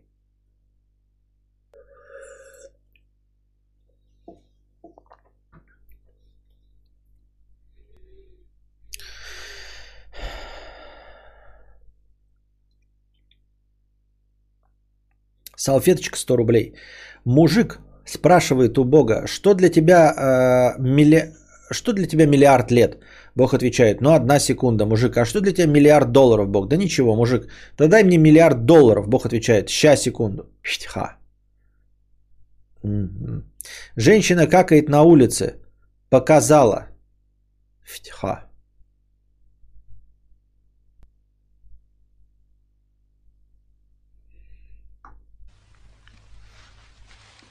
Это какой-то позор? Генели 777 рублей. Приятного стрима. Спасибо. Славка 100 рублей. Что делать? В отношениях 3 года. Она малообщительная и работает на дому. Я такой же, но работаю продавцом алка. Так что прокачал навык общения. Мою мать и сестру не устраивает, что девушка не хочет ходить на семейные праздники и общаться с ними. Считай, ненавидит ее за это. Мол, не хочет э, в семью и так далее. Все, конец. Да и похуй на них. Похуй на них и все. Ну, типа, блядь, они с ней живут? Нет, пошли не нахуй. Все. Ну, в хорошем смысле. Ты любишь сестру, обязательно ты не говори им, пошли нахуй. Да, там маме не говори ни в коем случае. Ты их любишь? Да. Вот. А, а у тебя есть девушка? Да? Да. Какое они отношение имеют к ней? Никакого, идут они нахуй. И все. Она не обязана с ними общаться. Она как бы и выбирала тебя, а не их. Она с тобой хочет трахаться вот, эм, с тобой лежать в кроватке, с тобой молчать, с тобой смотреть сериалы, а они ей нахуй не нужны. Вот, и они никто для нее. Понимаешь, ты выбирал девушку для кого? Для себя или для них? Для себя, поэтому они идут нахуй. Собственно, мама и сестра не имеют права указывать тебе на то, что твоя Sony PlayStation, блядь, какая-то, по их мнению, ненужная. Это бред какой-то, ну вот просто по аналогии, да? Я не в том смысле, что сравниваю женщину Sony PlayStation, а к тому, что это твой выбор. Кто они такие, блядь, вообще, чтобы э, развивать свою пасть, блядь? Так я еще понимаю, если люди, ну, то есть где-то в глубине души понимаю, когда развивают пасть, типа она плохая, там тебя не кормит, жопу тебе не моет, не лижет, блядь, носки не стирает, они, может быть, хотя это неправда, но хотят там хорошего к тебе, да, думают, что ты достоин принцессы. А, ну, и такие вот у них претензии. А тут претензия, что она не хочет с ними общаться и на семейные праздники. Пошли они нахуй со своими семейными праздниками. Они для нее не семья. Для нее семья ты. Для тебя семья она, ну и мама с, с этими, ты можешь к ним ходить, все, но она не обязана это делать и не обязана им нравиться. Если вы живете отдельно, то вообще все прекрасно. Пускай они никогда не стыкуются и никогда не встречаются. Такие вопросы обычно задают те, кто не может просто взять и послать родственников. И задают эти вопросы не чтобы оценить правильность, а как послать нахер, я так думаю. Я говорю, нет, ну нахер послать не надо маму с, сестрой, да? Э, понятно, что делать, что никто не будет писать нахер. Ну просто, ну молчать и все. Ну и как бы и не стыковать. Не хочет ничего. То есть они говорят, вот твоя, значит, женщина плохая, не хочет с нами. Ты такой, да, окей. Приходишь домой, тебя женщина спрашивает, что они говорили? Нет, ничего не говорили. Вот. Э, и не говорит, что они приглашали или что, если она раз, раз сказала, не хочет. Ну все, не хочет и не хочет. Мама с сестрой, видимо, сами не хотят на эти семейные ужины, но ходят. Тут, тут такая фифа. Тебе не показалось, что в подкасте у Поперечного Харламова э, и Харламова речь была слишком матом перенасыщена? Нет, не показалось. Я думаю, что тебе такое, возможно, показалось, потому что ты мат от Харламова нигде не слышишь, потому что он телевизионная личность. Вот почему такое происходит. Э, видимо, он был там э, чуть более свободен, чем обычно. Это также, если бы ты, например, увидела интервью Урганта, вот он к Басте там ходил, но он там не матерился. То есть Ургант в этом плане гораздо более профессиональный человек, держащий себя в рамке э, медийной личности. Э, он пришел в гости к Басте, говорил, конечно, какие-то вещи, которые не говорит в программе «Вечерний Ургант», но все равно остался вечерним Ургантом абсолютно. Это был не живой Ургант, это не тот Иван, которого знают лично люди. Вот. Это приходил э, вечерний Ургант в гости к Басте. И он не произнес ни одного мата, ничего такого не сделал. Э, не Ургант, а Ургант. Да. Так вот. И поэтому не возникает никакого когнитивного диссонанса. А тут ты видишь Харламова, который в, по телевизору никогда не матерится, в кино, в гусаре не матерится, нигде не матерится. И тут он ведет себя как настоящий живой человек. Он произнес бы два мата, а он столько примерно и произнес, и тебя это немножко всколыхнуло. Все ожидаемо.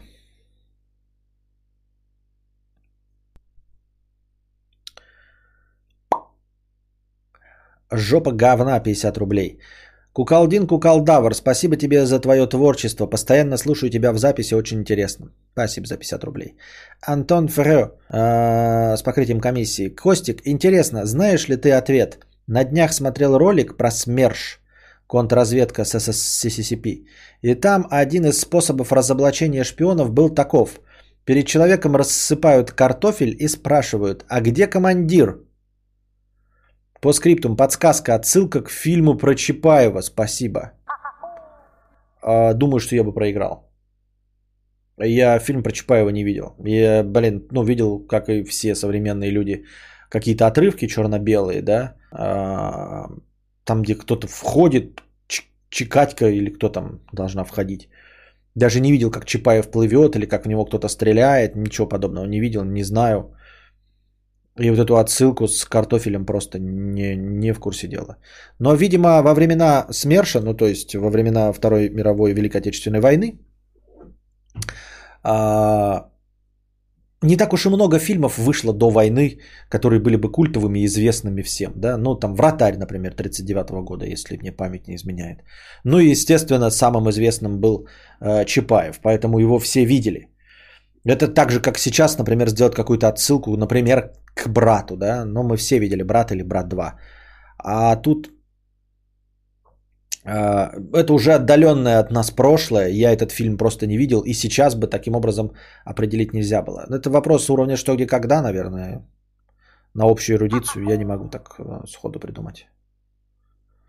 Посмотрел я, начал только смотреть последнюю игру, мы будем обсуждать эти что, где, когда-то прошедшие. Что-то у нас раньше была такая традиция, посмотрели что, где, когда, обсудить. мне вопрос про э, адрес в Питере, который есть в каждом э, другом городе. Пиздец, как не понравился. Мне показался абсолютно не берущимся вопрос. Э, и вопрос про то, как э, чувак где-то спит, э, выиграв в, в розыгрыше. И вот в двух метрах от него что-то находится. Мне тоже показался не берущимся вопрос, потому что они в нем победили только потому, что один человек тупо знал этот случай, и все. Да, этот фильм почти все смотрели правильно. А, ну вот, и во времена СМЕРШ его все смотрели и должны были знать, если это гражданин Советского Союза. А не граждане могли не смотреть. Поэтому тут дело не в картошке и в уме, а просто смотрел фильм, знаешь, не смотрел, хуй его знает.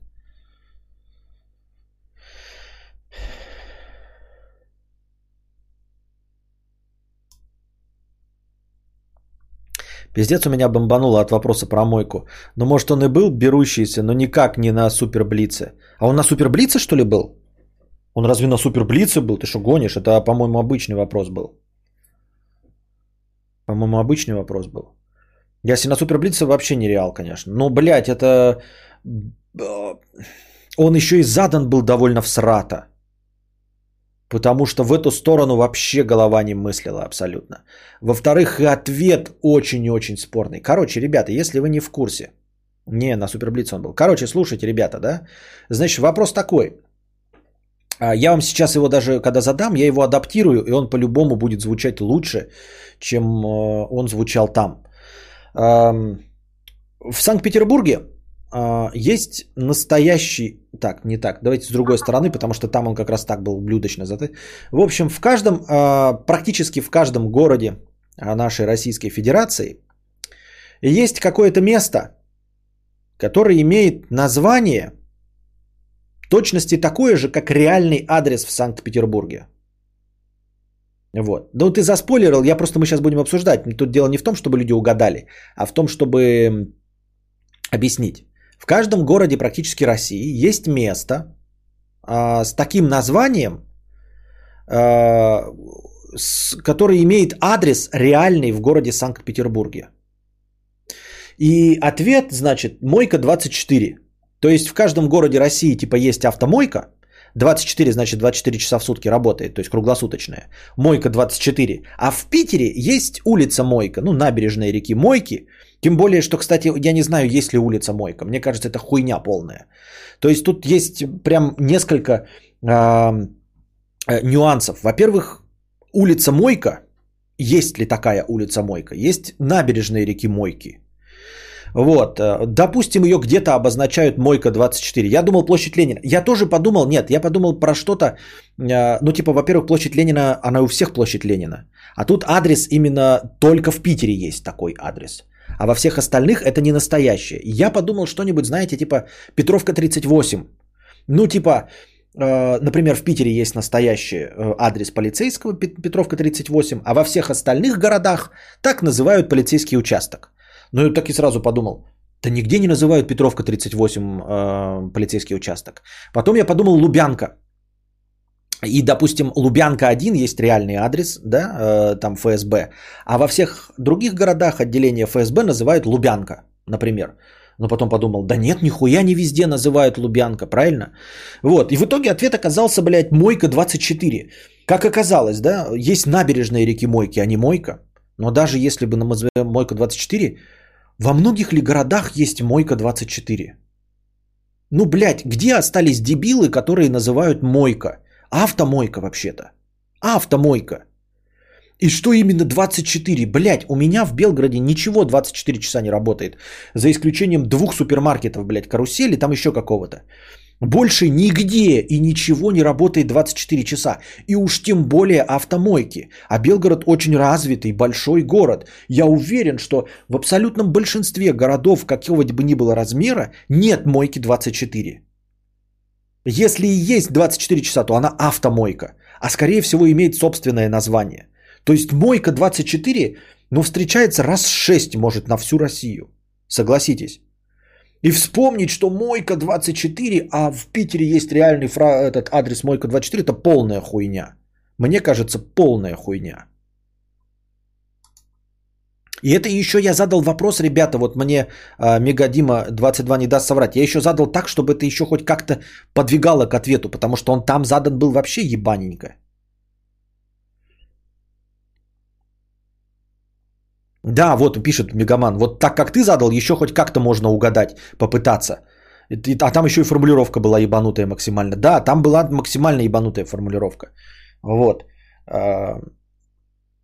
И второй вопрос, который мне не понравился, значит, э, мужчина выиграл, э, значит, э, в розыгрыше. И там также тоже задано ебаненько, ну понятно, да, что в результа- результатом этого розыгрыша, победы в этом розыгрыше, значит, было у него что? Ужин, он кушает где-то что-то, и потом ложится на рядом стоящую кровать спать целую ночь где все это находится и что находится в двух метрах от него. Какой-то человек выиграл в розыгрыше.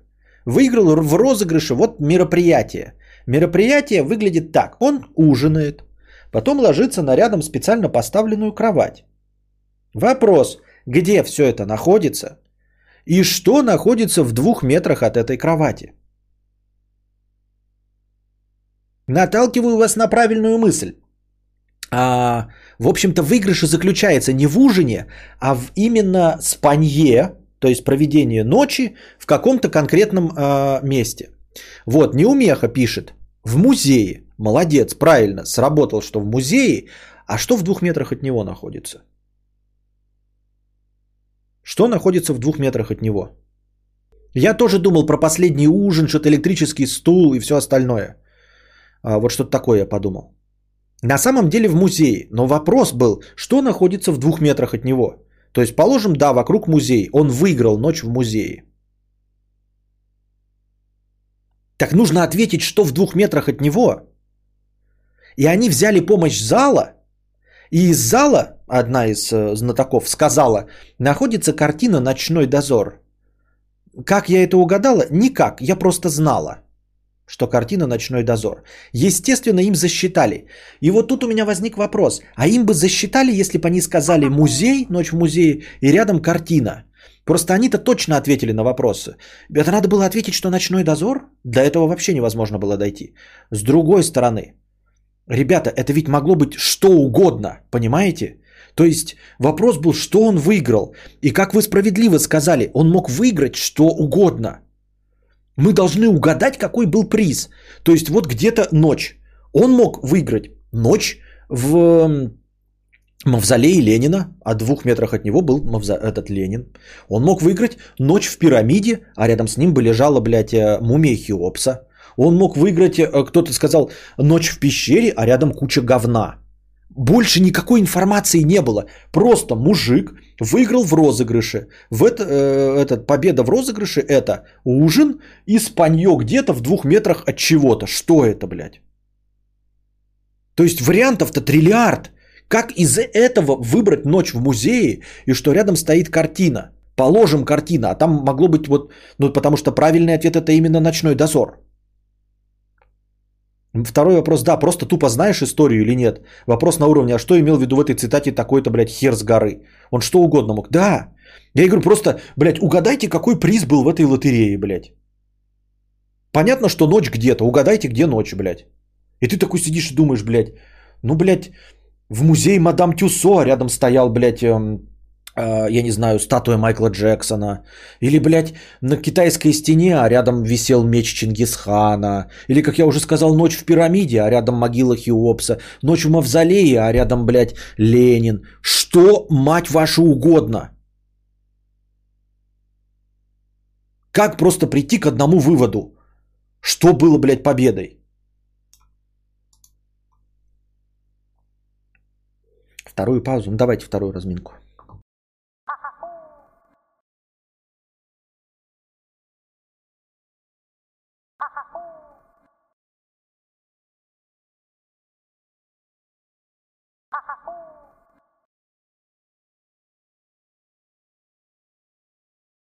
А это вы сами открыли ящик Пандоры. Давай пойдем на перерыв, давай пойдем на перерыв.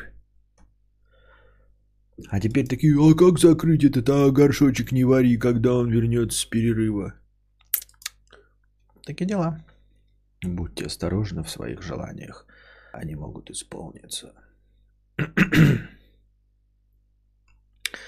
Значит, что у нас тут?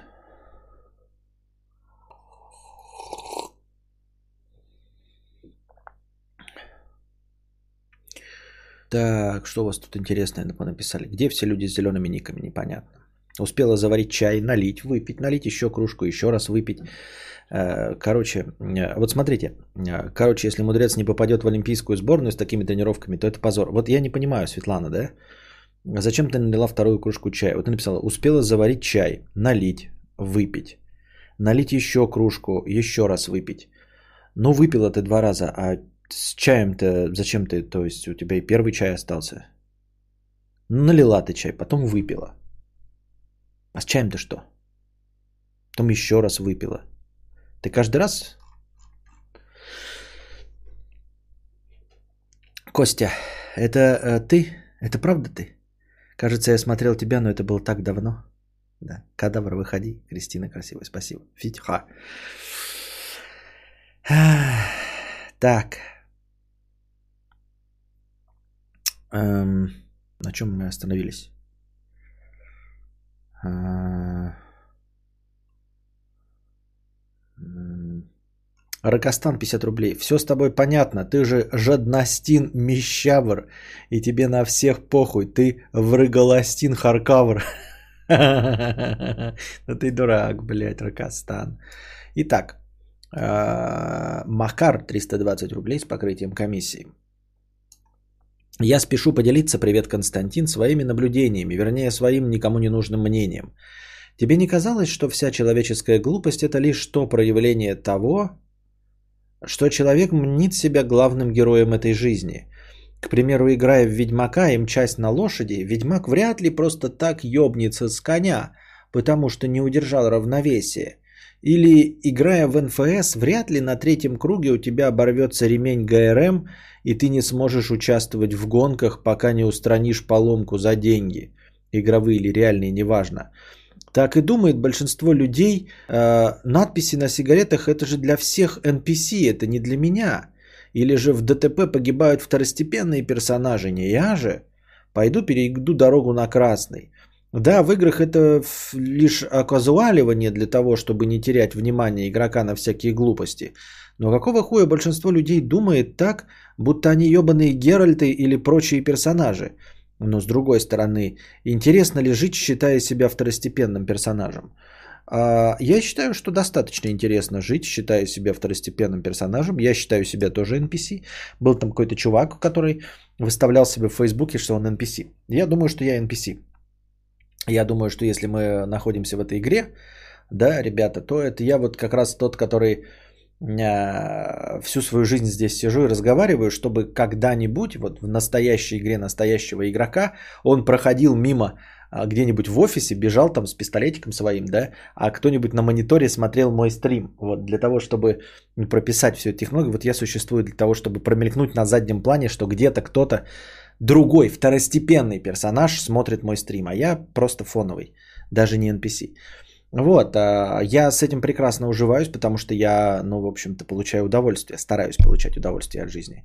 А с другой стороны, твоя концепция слишком сложна, что люди дохнут, потому что а, слишком переоценивают себя.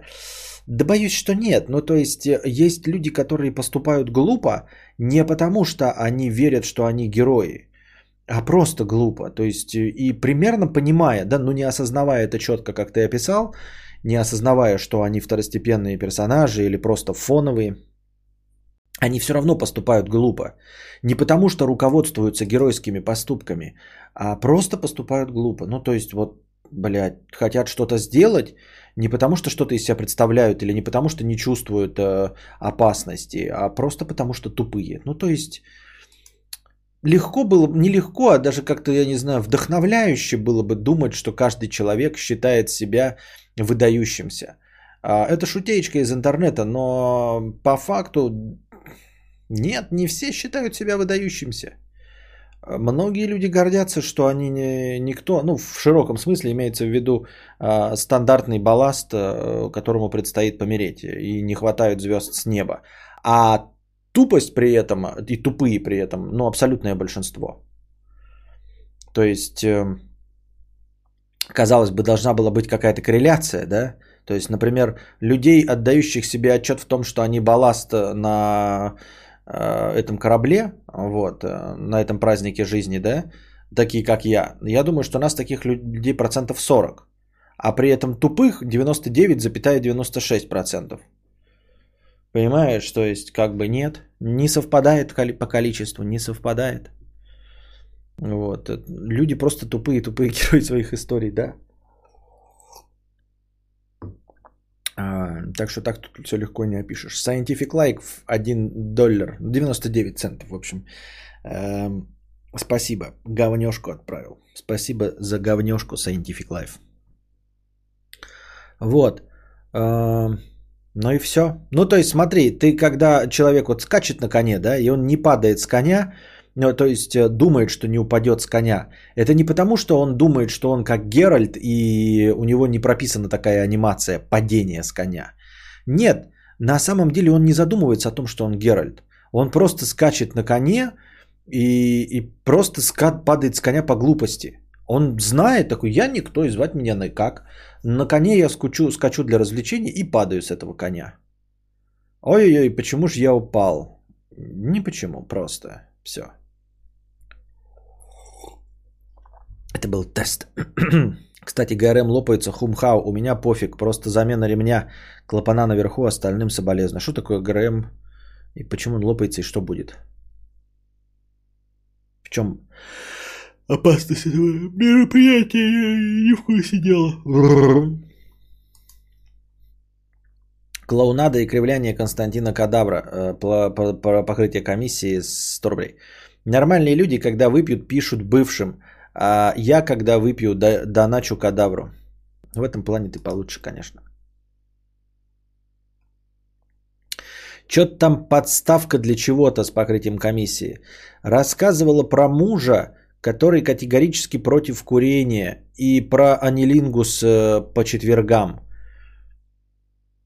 Анилингус-то кто кому делал, я забыл. Напомните, ребята. Рассказывала про мужа, который категорически против курения. Это я помню. И про анилингус по четвергам. Кто кому анилингус-то делал по четвергам? Она ему или он ей? Или что?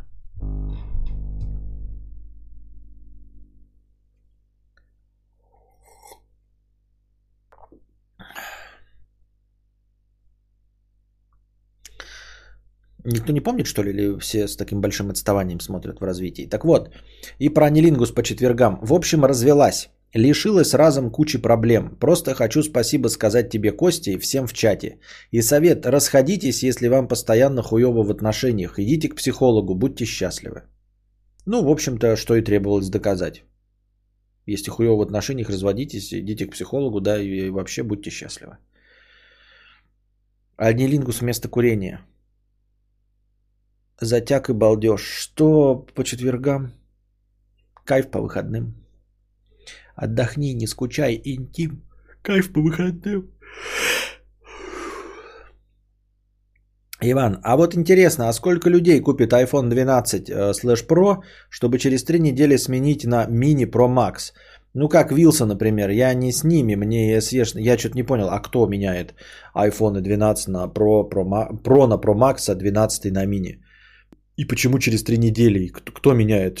С какой целью? То есть это вообще какая-то существенная часть населения. Я просто думаю, что человек покупает iPhone, как бы и все. Не, ну это кто-то меняет, но это как-то совсем уж там от э, избытка денег, как Вилса, который может хоть каждую неделю менять. А в целом все остальные как бы, ну типа купил и купил, ну и может быть хотелось бы поменьше, но на следующий год поменьше куплю. А так, чтобы через три недели менять, кто это делает, не знаю, о ком идет речь. Ничего не понятно. У Вилса уже работает. Да, но это не очень это, э, понятно, о чем идет речь.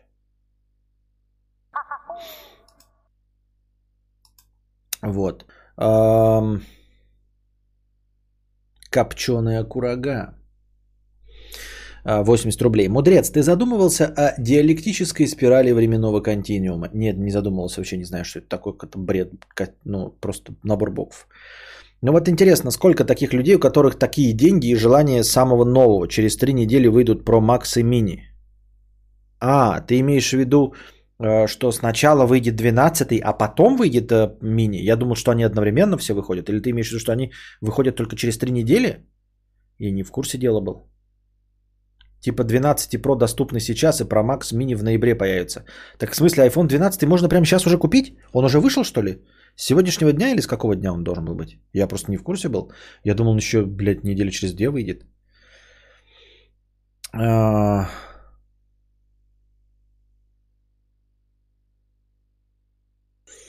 Ян Тибидох. 50 рублей с покрытием комиссии. Скинул инфу в чат копипастом из Вики, и меня за это в бан админ отправил. Прикольно. Причем я помочь хотел. Вопрос какой-то возник в монологе Кадабра. Нет, так не бывает. В каком чате? Какую копипасту кинул? Что? Так не бывает. Да, мини в ноябре. А, мини Pro Max 13 ноября. Только что щупал iPhone 12 и 12 Pro. И чё? Ну и что пощупал, и чё? Писька встала? Вчера вышли 12 Pro. Um...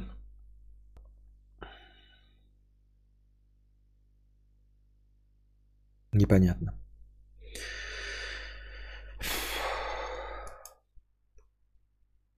Маршак кинул в гаршмак. 350 рублей, простыня текста. Наткнулся тут, значится, на такое произведение. Я такой старый, и мои кости болят. Я почти ничего не вижу и не слышу и не выкупаю. Я не хожу вовсе, я хожу в обуви. Я хожу по улицам и не выкупаю.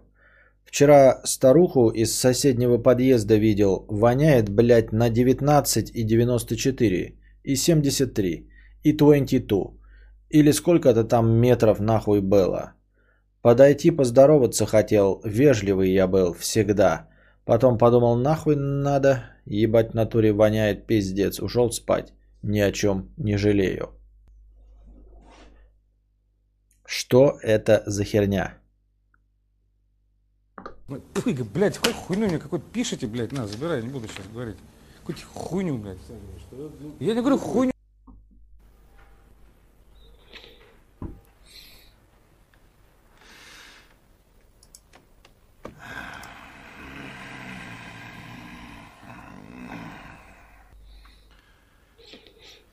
Да что ты, черт побери, такое несешь? Автору 22 лет.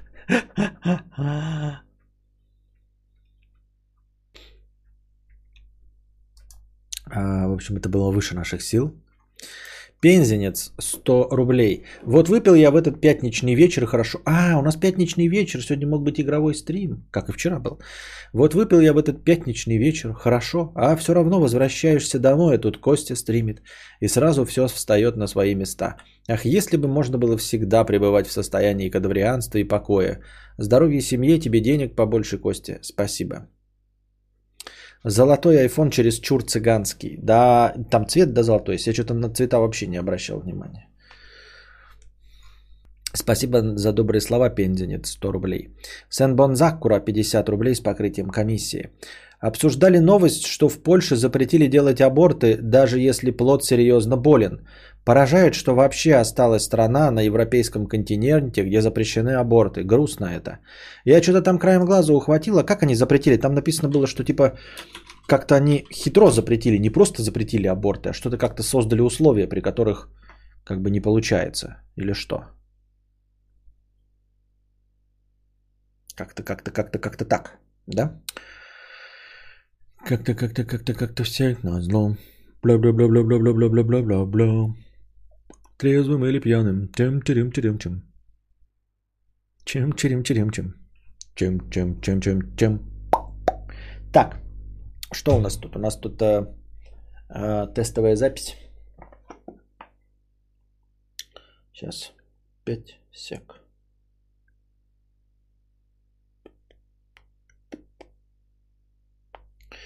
В общем, а, прочитал я статейку, да. В стране с 1993 года запрещены аборты. Теперь Конституционный суд сказал, что никакой э, аборты не соответствуют закону. Понятно. Но это я прочитаю потом и как-нибудь вернемся к этому, потому что сейчас я тут мои полномочия все. Мне так кажется. Так, что у нас тут? Вот. Прикиньте, да, как прикольно. Сегодня мы с вами поговорим, а, я просто, ну такая небольшая статейка, пробная, заодно мы э, смотрим, как я могу вот это вот реализовать. Опять не работает ни хрена, сука падла. Почему не работает горячие клавиши? Говна. Why? Oh why? Why? Oh why? Не работает. Почему? Так работает, да? Интересно. А так? А так опять не работает. Странно. Почему-то горячие клавиши как-то странно работают. Непонятно почему. Так вот, дорогие друзья, тут какой-то человек поехал в Грузию. Ну, это вот он выложил фотки, и я решил его фотографии показать, но в хорошем смысле этого слова. А, ни в коем случае не наколоть не хочу ничего. Все авторство принадлежит автору. Вот написал, что мертвый туризм в Грузии. Все из-за пандемии. Э, вот, собственно, и фотографии, которые он сделал, находясь э, в Грузии. Значит, э, вот сознательные грузины стоят в очередь в магазин, когда этот самый такой пик был, когда все боролись с волной как это, на, на расстоянии вот этой социальной изоляции, видите, все стоят на синих метках, никто ничего не нарушает. Грузины в этом плане очень сознательные граждане, да, тем более, что у них э, огромная часть их э, доходов, их бюджета это туризм. Вообще доходов страны это туризм. А, поэтому они должны и стараются вести себя по европейским стандартам, чтобы европейцы к ним ехали а, ну, отдыхать, а не в качестве экстремального а, времяпрепровождения. Вот, когда в январе началась вот вся эта канитель, они очень быстро э, э, среагировали, вот приняли какие-то меры, и видите, все, э, не нарушая правила, значит, ходили в масках, ну, не, не трогали друг друга за руки, все обрабатывали, соблюдали социальную дистанцию, как на этой э, картинке. Вот. Э, но потом э, пошло что-то не так. На самом деле пошло что-то не так, и автор обвиняет э, на самом деле правительство Грузии, которое слишком много обещало народу, а, как я уже сказал, у них основной источник заработка для Э, обычных граждан это туризм. Ну, то есть вообще в стране мало производств, как нет такого, чтобы там прям айтишник или что-нибудь такое, да, там высокоинтеллектуальный. В основном это туристическая страна. Соответственно, все живут на туризме. Вот, прошел, прошли несколько месяцев, май-июнь, и, значит, эм, правительство обещало, что вот-вот, значит, в июне накроется, откроются э, границы, и к ним хлынут туристы. Вот, если бы сразу с самого начала правительство сказало, давайте затянем пояса, вот, то все люди бы перешли просто на подножный корм, да или подкожный норм, вот, э, перестали бы тратить деньги на ненужные ремонты своих э, апартаментов, там для сдачи гостиниц, ресторанов, если бы они точно знали, что ничего не будет, вот, не стали бы тратить на это деньги, нанимать персонал, вот, а жили бы на какие-то свои сбережения – вот, просто их проедая. Вместо этого правительство постоянно обещало, э, что последует открытие границ и все будет заебись. Э, пообещали, значит, что приедут какие-то израильтяне, но израильтяне денежные мешки, не знаю на каком основании, почему-то решили, что вот, значит, э, Израиль проявляет интерес к Кутаиси. А, на деле ничего не произошло. Во-первых, границы не открылись, никакие израильтяне не приехали, естественно. А люди начали, ну, как и при подготовке к сезону, а, естественно, тратить деньги на ремонт. Рестораны наняли значит, официантов, все на ажиотажный спрос, все стали готовить к туристическому сезону, который так и не начался. Вот, но самое, ну не самое интересное, а просто, конечно, естественно, как и везде, существует элемент жлобства. Жлобство заключается в чем? Вот тот человек, который это написал, он говорит, что обратил внимание, что, а, конечно, все не в последнюю очередь именно плохо так обстоят дела у бизнесменов, потому что жлобы, потому что хотят схитрожопить. А, Ремонтировали все под сдачу и не сдавали своих э, апартаментов, квартиры и всего остального местным. Ну, типа, зачем мы будем сдавать вам по деньгам чуть-чуть поменьше, да, вне сезонье? Вот, что со дня на день приедут израильтяне. Мне кажется, ну вот типа, ну, справедливое наказание, да? Если ты хочешь, там приводятся постоянно цены. Вот, смотрите, значит, э, ты держишь какую-то квартиру и хочешь ее сдать за 100 долларов, ну, например, там, ну, я не знаю, в неделю, там, или в день, или в месяц, хуй знает, не имеет значения, да? Но суть в том, что когда началась эта корона, ну и тебе обычные местные предлагают, сдавайте за э, 50. Вот, потому что, ну, не откроется. Те нет, местным сдавать не будем, будем ждать израильских туристов, еще каких-то туристов. Естественно, все нагнулось медным тазом, границы полностью закрыты настолько, что, эм, насколько я знаю, даже имеющие вид на жительство не могут вернуться в Грузию, и те, кто живет, ну, нах- а- очутился в Грузии, не может ее покинуть. Вот. Э, И теперь они не могут сдать свои апартаменты даже за 10 долларов в месяц. То есть цена упала в 10 раз. Ну а кто виноват? Ну, конечно, вы можете обвинять правительство и все остальное, но правительство тоже не прогнозирует э, продолжительность э, карамбовируса, правильно? У вас свой должен быть э, ну, голова на шее, на плечах. Но вы хотели же по 100 долларов сдавать и отказывали местным. А теперь цена настолько снизилась, то есть кто-то успел там местным сдать, что она теперь 10 долларов составляет. Кто виноват? Кто виноват?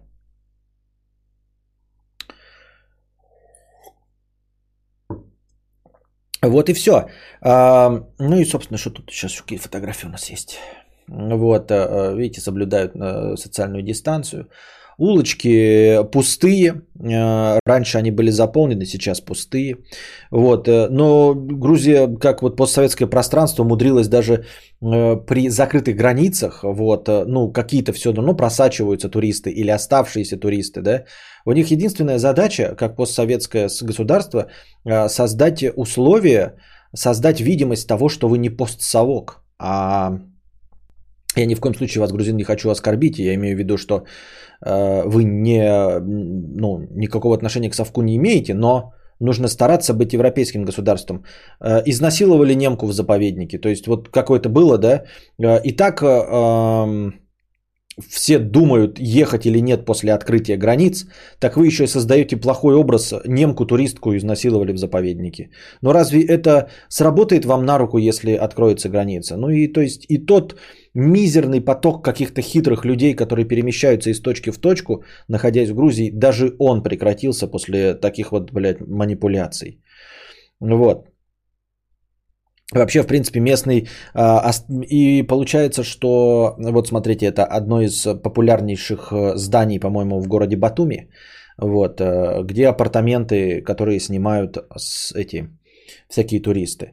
И вот это самое топовое, типа вечернее время, ну сколько там, 10-11 вечера, а, в обычный э, туристический сезон, естественно, это здание практически полностью горит окошками, потому что все номера заняты. Это сейчас нам показывает фотография, насколько занято по горящим окошкам. Вот это сверхпопулярное э, туристическое место жительства. Вот. А, здесь, значит, а, обратите внимание, вроде бы ходят люди, кажется, да? На самом деле не создается впечатление пустоты, но вы можете присмотреться и увидеть, что это все местные. То есть это местные перемещаются с точки на точку и отдыхают сами у себя просто от нечего делать.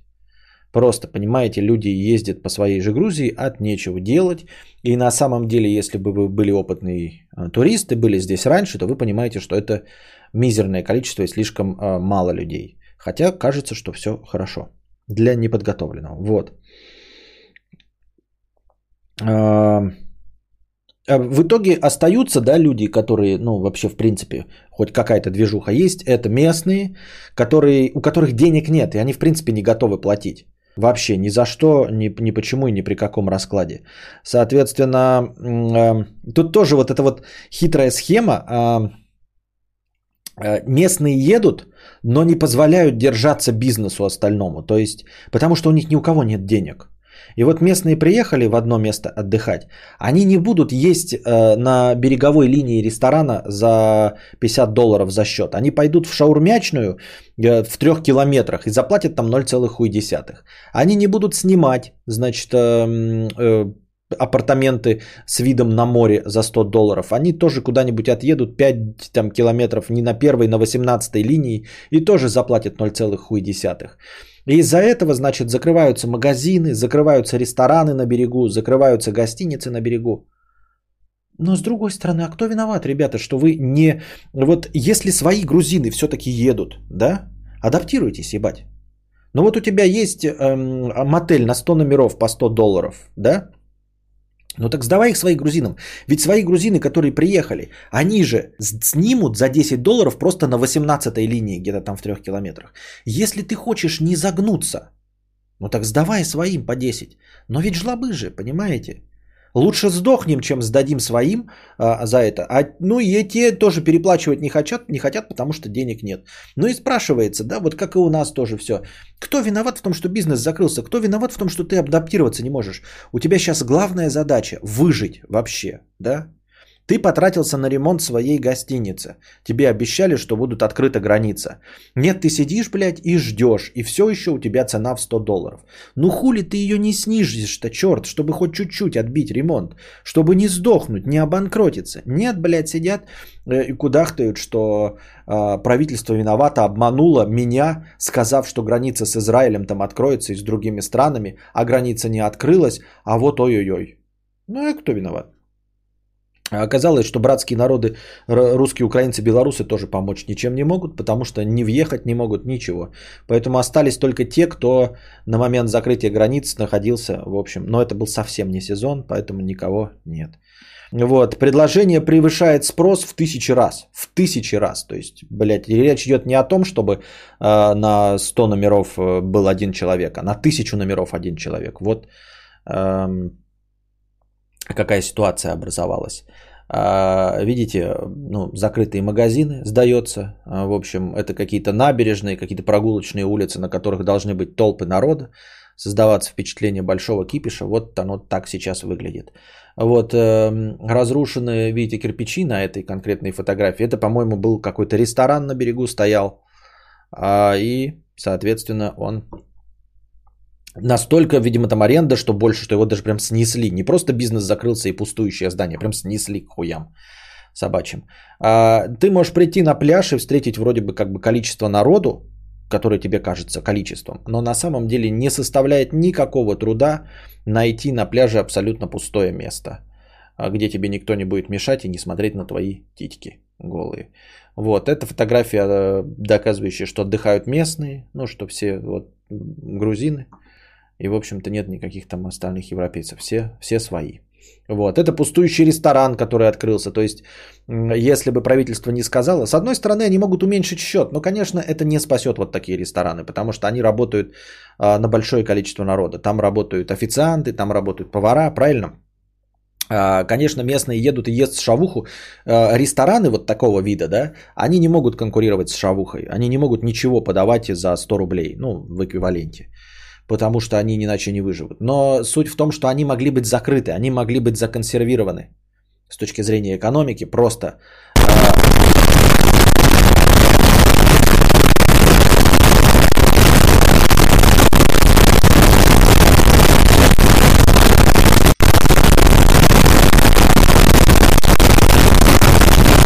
Проверяю стабильность, извините.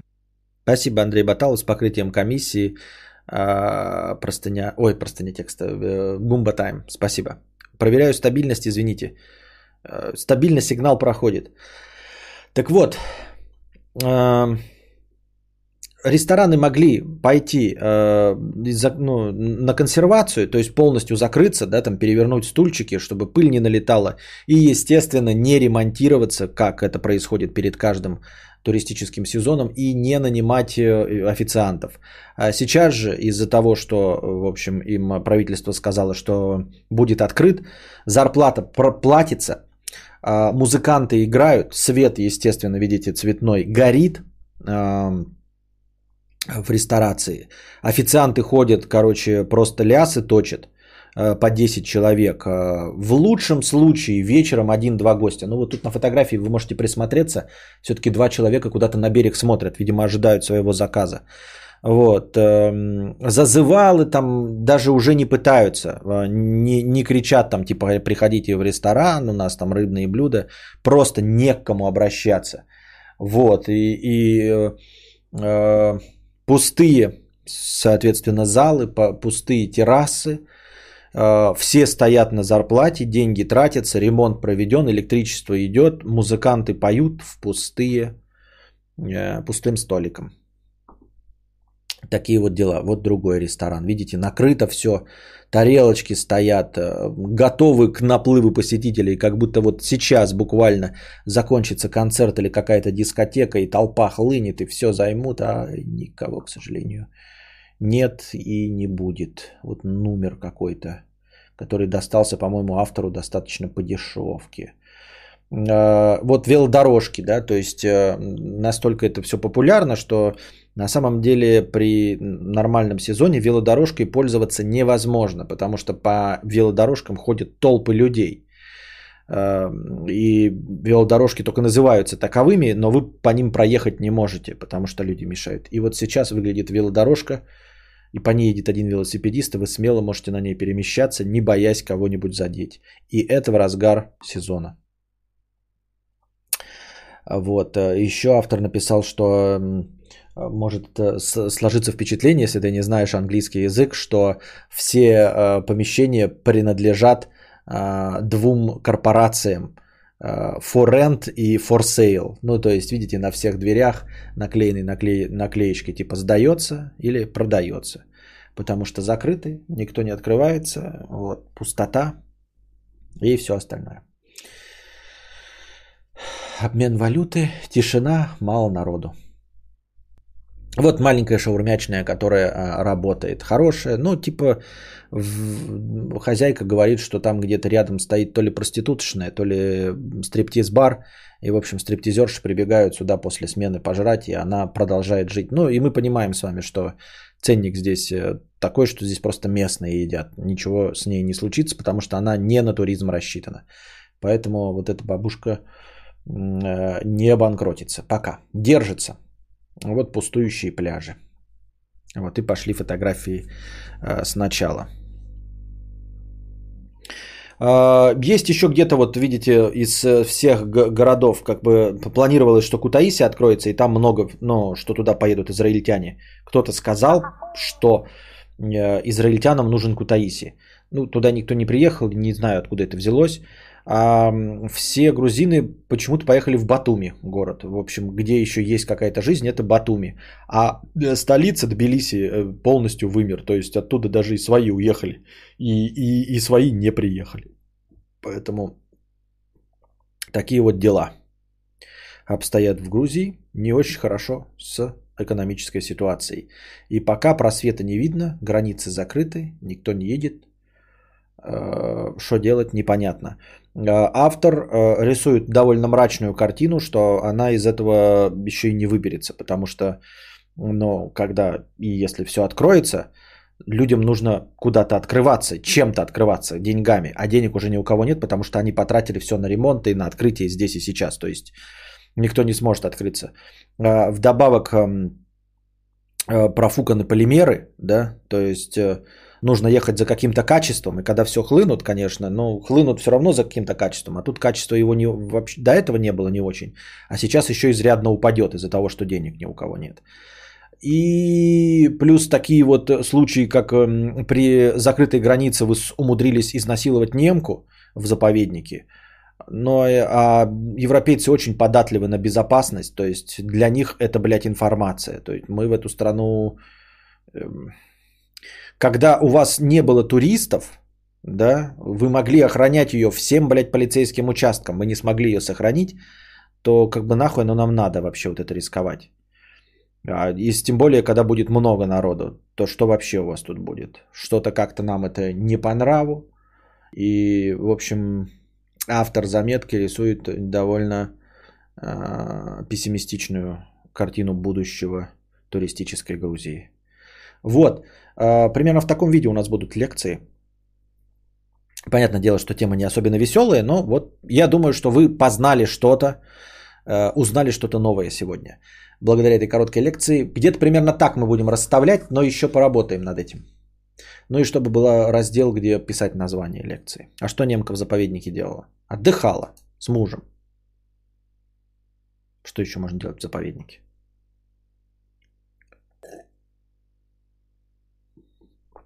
Чита грита, чита маргарита, да.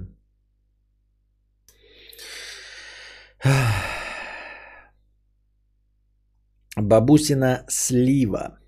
100 рублей с покрытием комиссии. Когда-то я был молод, сейчас мне 17. Мгм, понятно. Когда-то я был молод, сейчас мне 17.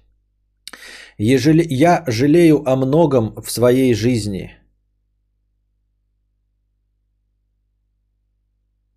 Я сразу же прощелкал, что дальше будет это вот э, как какой-то троллоло с непонятным содержанием. И дальше я не дочитываю. Пензенец 500 рублей с покрытием комиссии. Правда, хорошо мне сейчас, Костя. Ощущение покоя, что я никому ничего не должен. Просто спокойно. Редко такое бывает, особенно в моей одинокой жизни. В современном мире надо быть конкурентоспособным. И что и делаешь каждый день. А тут просто спокойно, стабильно, и никто за это не осуждает. Спасибо. Пожалуйста.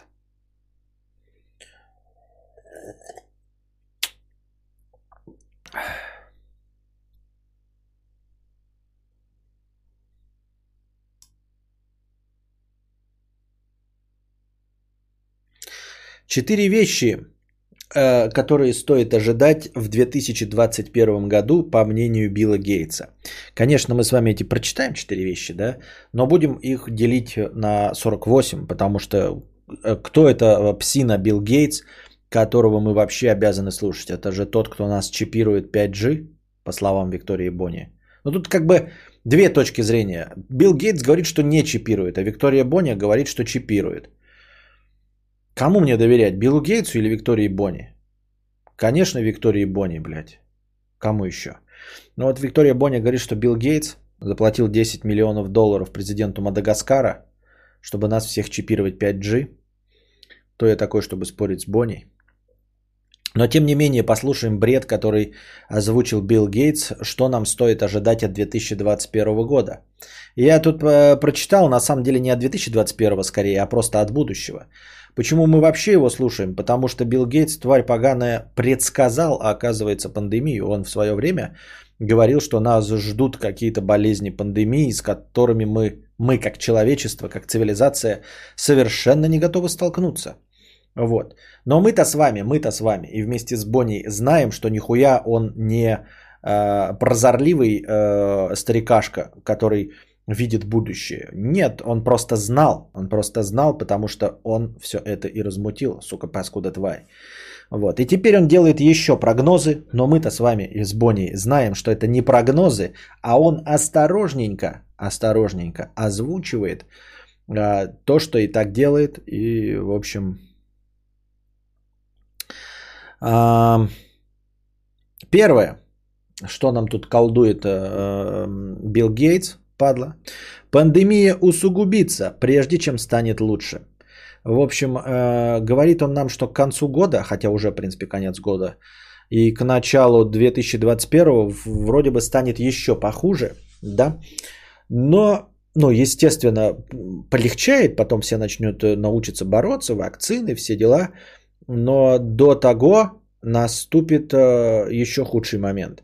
В общем, э, как в старых добрых присказках, э, самый темный час перед рассветом. И Билл Гейтс говорит, что этот темный час еще не наступил. Вот такие дела. Говорит про какую-то моноклональные антитела. То есть вот он видит в технологии моноклональных антител э, возможность получить вакцину. Принцип этого я даже не собираюсь разбираться. Хотите, читайте сами. Вот. Э, ну, итогом этого, конечно, всего мероприятия, э, всего, что произошло, второе, говорит э, Билл Гейтс, мы будем, мы, как человечество имеется в виду, будем лучше подготовлены к следующим пандемиям. Ускорим разработки вакцин, потому что ну, сейчас все работают над тем, чтобы больше лабораторий, то есть на полную скорость биологи и прочие медицинские работники работают, ну, естественно, научатся работать на полную катушку. Естественно, в следующей пандемии разработка вакцины займет гораздо меньше времени, но тут я думаю, что не нужно иметь 7 пядей во лбу, да? Типа будем лучше подготовлены к следующим пандемиям. Да, блядь, наверное, будем. Вот если уж не будем, то это будет неожиданно, необычно и нетривиально. Но в целом, как бы, если ты столкнулся с какой-то, блядь, проблемой, то очевидно, что ты учишься с ней справляться и в следующий раз э, разберешься с ней быстрее, правильно? У тебя первый раз ты купил машину, первый раз сдуло колесо.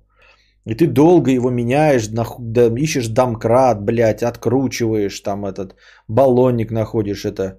Э, потом поменял, и... а следующее колесо, естественно, ты будешь менять быстрее. Я говорю, удивительно, если бы было обратнее. Так что тут как бы не сказать, что он сказал что-то модное, новое и особенно неожиданное, правильно? Третий момент. Это какое-то выступление его было в какой-то жопе, и он вот, э, значит, по пунктам э, рассказал. Или кто-то другой просто взял это э, на пункты разделил. А, ну дальше это касается ожидания 2021 года не по части пандемии, а вообще в принципе ожидания, да? Он сказал, что самой большой экологической проблемой станет а, проблема изменения климата станут не автомобили, за которые мы сейчас боремся, да, и двигатели внутреннего сгорания, а здания. То есть, как человек, смотрящий в будущее, вот, он уже, э, в общем-то, видит, что э, тачки, а, и, значит, вот эти всякие Евро-5, бензины, нефтедобыча, сгорание а, ископаемого топлива а, не будет основной проблемой изменения климата. Потому что уже сейчас, в общем-то, массовый переход на электромобили, да, во-первых. Во-вторых, технологии позволяют, значит, двигателем быть гораздо безопаснее. Соответственно, вот все эти э, Евро-5, стандарты очистки, 5 и 10. В общем, в этом плане его уже не сильно пугает будущее. Но его пугает, э, что на изменение климата будут влиять э, здания. Вы скажете, а при чем тут здания? Может быть, они скоблят своими небоскребами эм, толщу небесную? Нет, на самом деле его беспокоит производство цемента и стали. А, человечество, обратив внимание на двигатели внутреннего сгорания, довольно быстро и легко с ними справилось, изобретя в том числе и значит, электротранспорт. Да? А, и совсем не обратило внимание на то, что производство цемента и производство стали, которые требуется огромное количество для постройки зданий, в которых живут люди, живут и работают люди, для всего нужны здания, и для всего нужен цемент и сталь, вот это очень неэкологическое производство. Выхлоп оттуда просто, блядь, я ебал, блядь, выбросов тонны. И на это никто пока внимания не обращает, и Билл, Гей, Билл Гейтс говорит, что вот какой э, основной проблемой изменения климата э, мы будем заниматься в будущем. Это значит, э, ну, очищением процесса производства цемента и стали. Потому что сейчас это вот самые грязные из массовых производств, по его мнению. Вот. Эм, и четвертое, подытоживать его, кто-то там вопрошающий интервьюер спросил, а что, вы видите все в темном цвете, все хуево? Билл Гейтс сказал, нет, на самом деле это же я просто озвучил проблемы, но вообще-то по умолчанию все становится лучше и будет становиться только лучше. Цивилизация наша движется в правильном направлении. Мы изобретаем все новые вещи, которые облегчают нашу жизнь.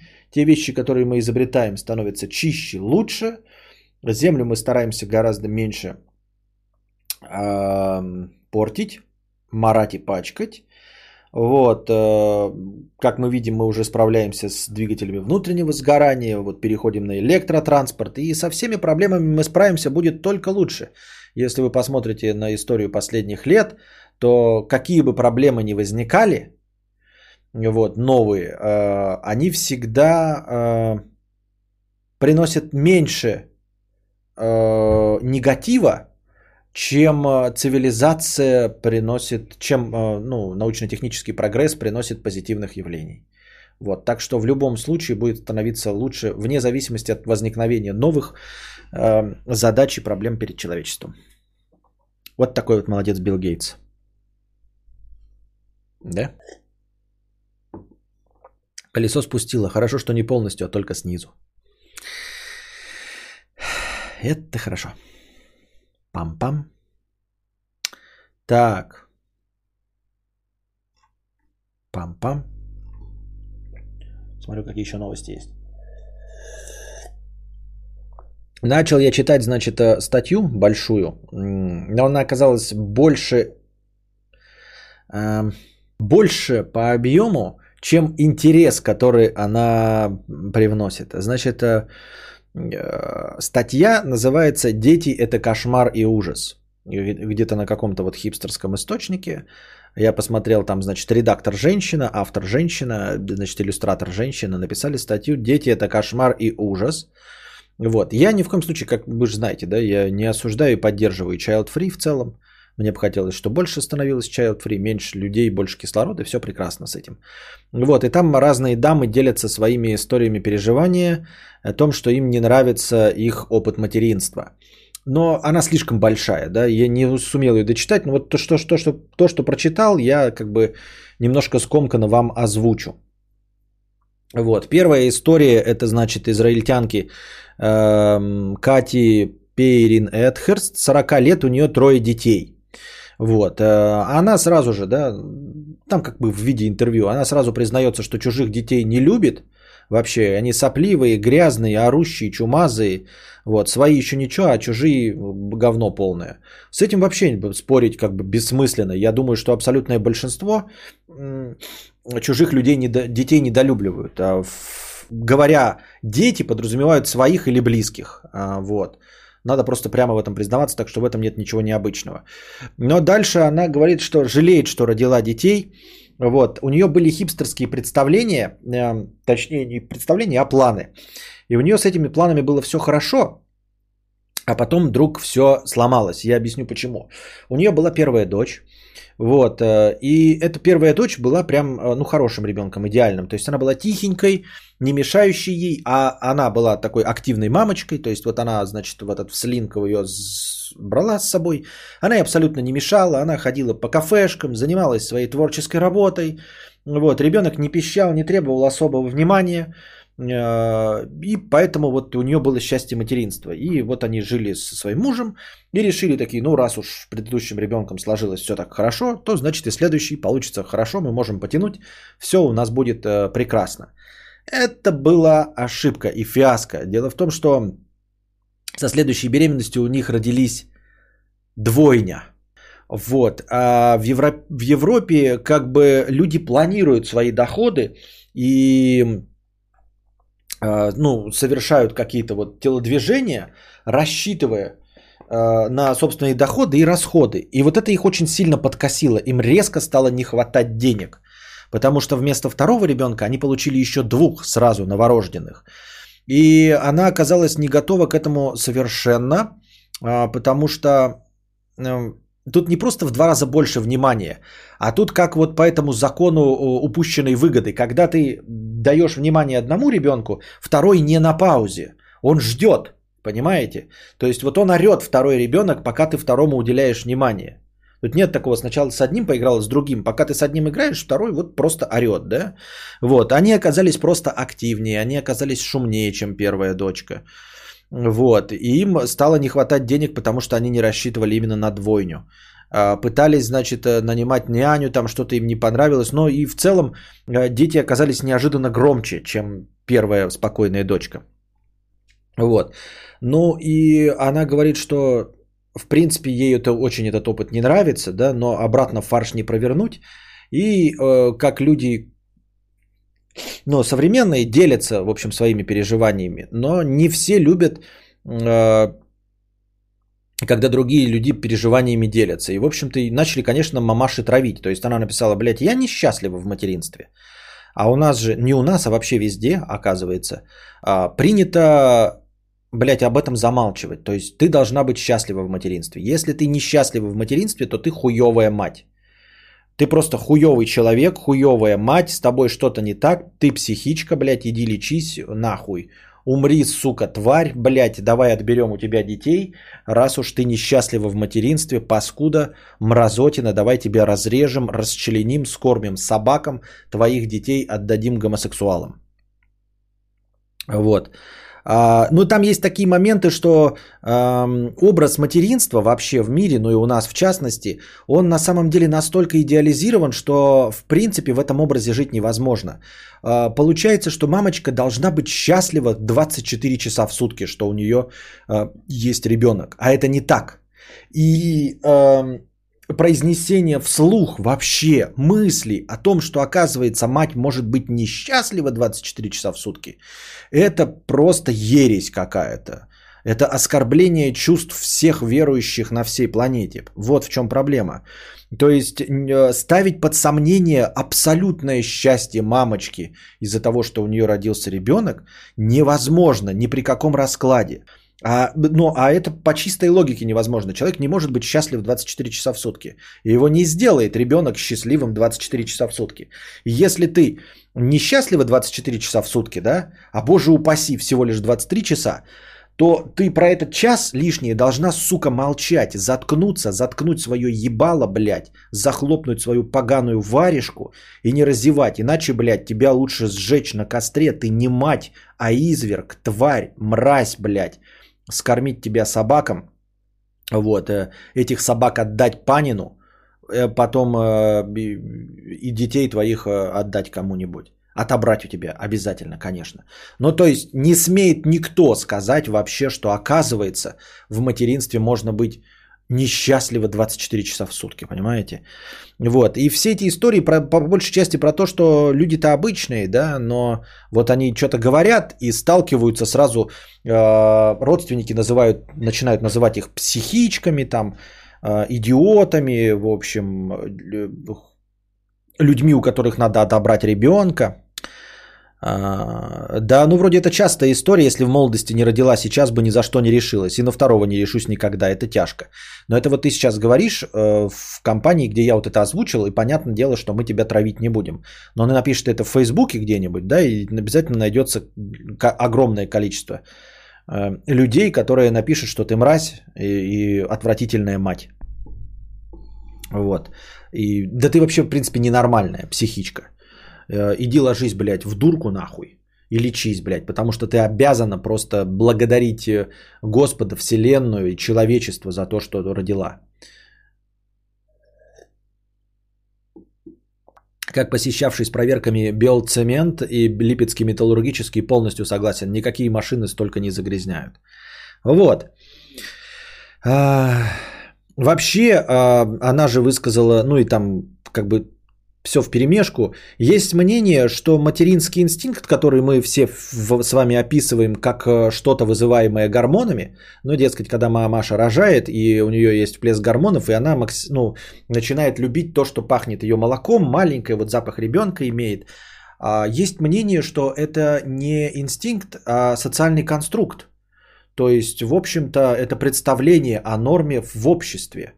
И э, этого ну, понятное дело, что есть материнский инстинкт, мы же видим на животных он, да, и если э, мы бросим к обезьянам какую-то женщину с ребенком, то у нее будет материнский инстинкт. Но он не в таком виде оголтелом, в котором он преподносится, понимаете? Но он есть и есть, но инстинкт, например, выжить, он сильнее, чем инстинкт э, материнский.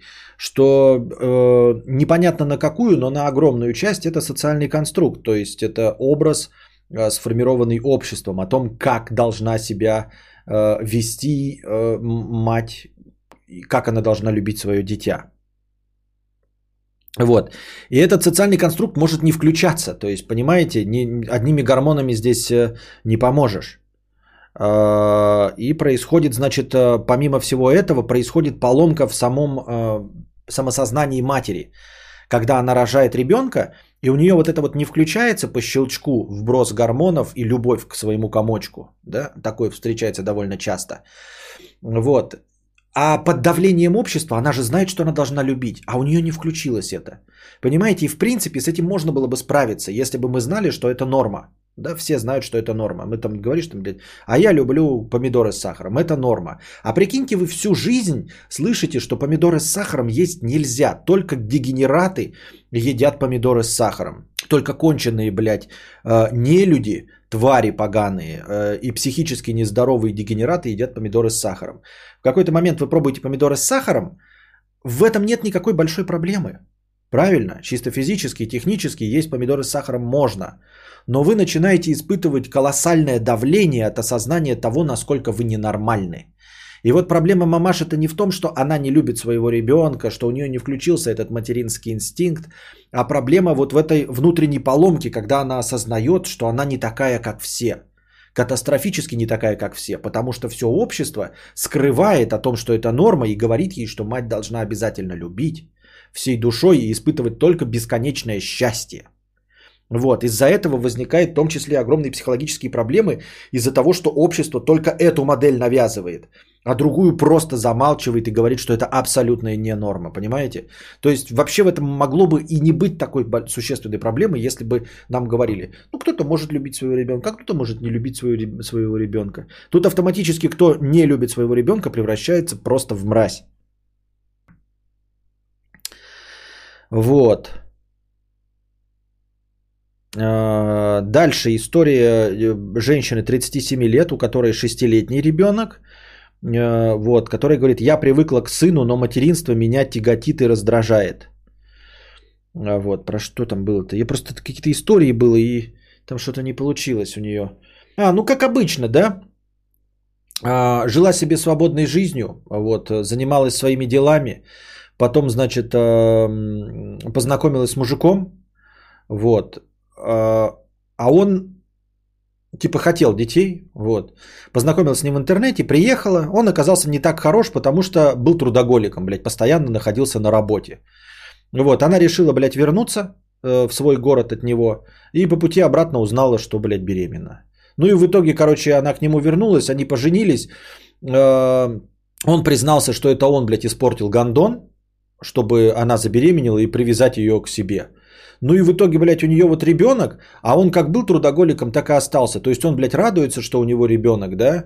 Она ребенка недолюбливает, потому что она не может заниматься своими делами ничем. Ребенок при этом прекрасный. То есть она говорит, он не сложный, ничего, тихий, все прекрасный. Ну, блядь, я не люблю. Это, блядь, не мое. Вот, я оказалась жертвой обстоятельств. И ничего с этим не поделать. Вот, все, это не мое. Э, не чувствую никакого тепла, не хочу им заниматься, хочу жить своей жизнью. А муж, блядь, который продырявил гандон, вот гандон, да, сам, гандон продырявил гандон, и она с ним живет, типа, и вот он э, ребенком не занимается, потому что трудоголик у него свои дела. Но зато вот, блядь, они народили ребенка. Вот. Еще, я, я только дошел до третьей истории, там что-то их 4-5 было. Какая-то 20, 22 года, а сейчас 30 лет. Значит, у нее 8-летний ребенок. Она воспитывает одна. Я даже еще не дочитал историю, почему она оказалась одна. В общем, э, но что-то тоже Э, забеременела в 22 года, обучаясь в Авгике, то ли на режиссера, то ли на кого-то, рассчитывала на то, что у нее будет тоже бесконечная жизнь, там с пьянками, гулянками, со всем остальным, а, когда с подружками разговаривала, да, ну там типа, а что если забеременеть? Она говорила типа, ну забеременеешь, сделаешь аборт, ничего страшного. А потом в итоге в 22 года сама забеременела и не смогла и не решила сделать аборт.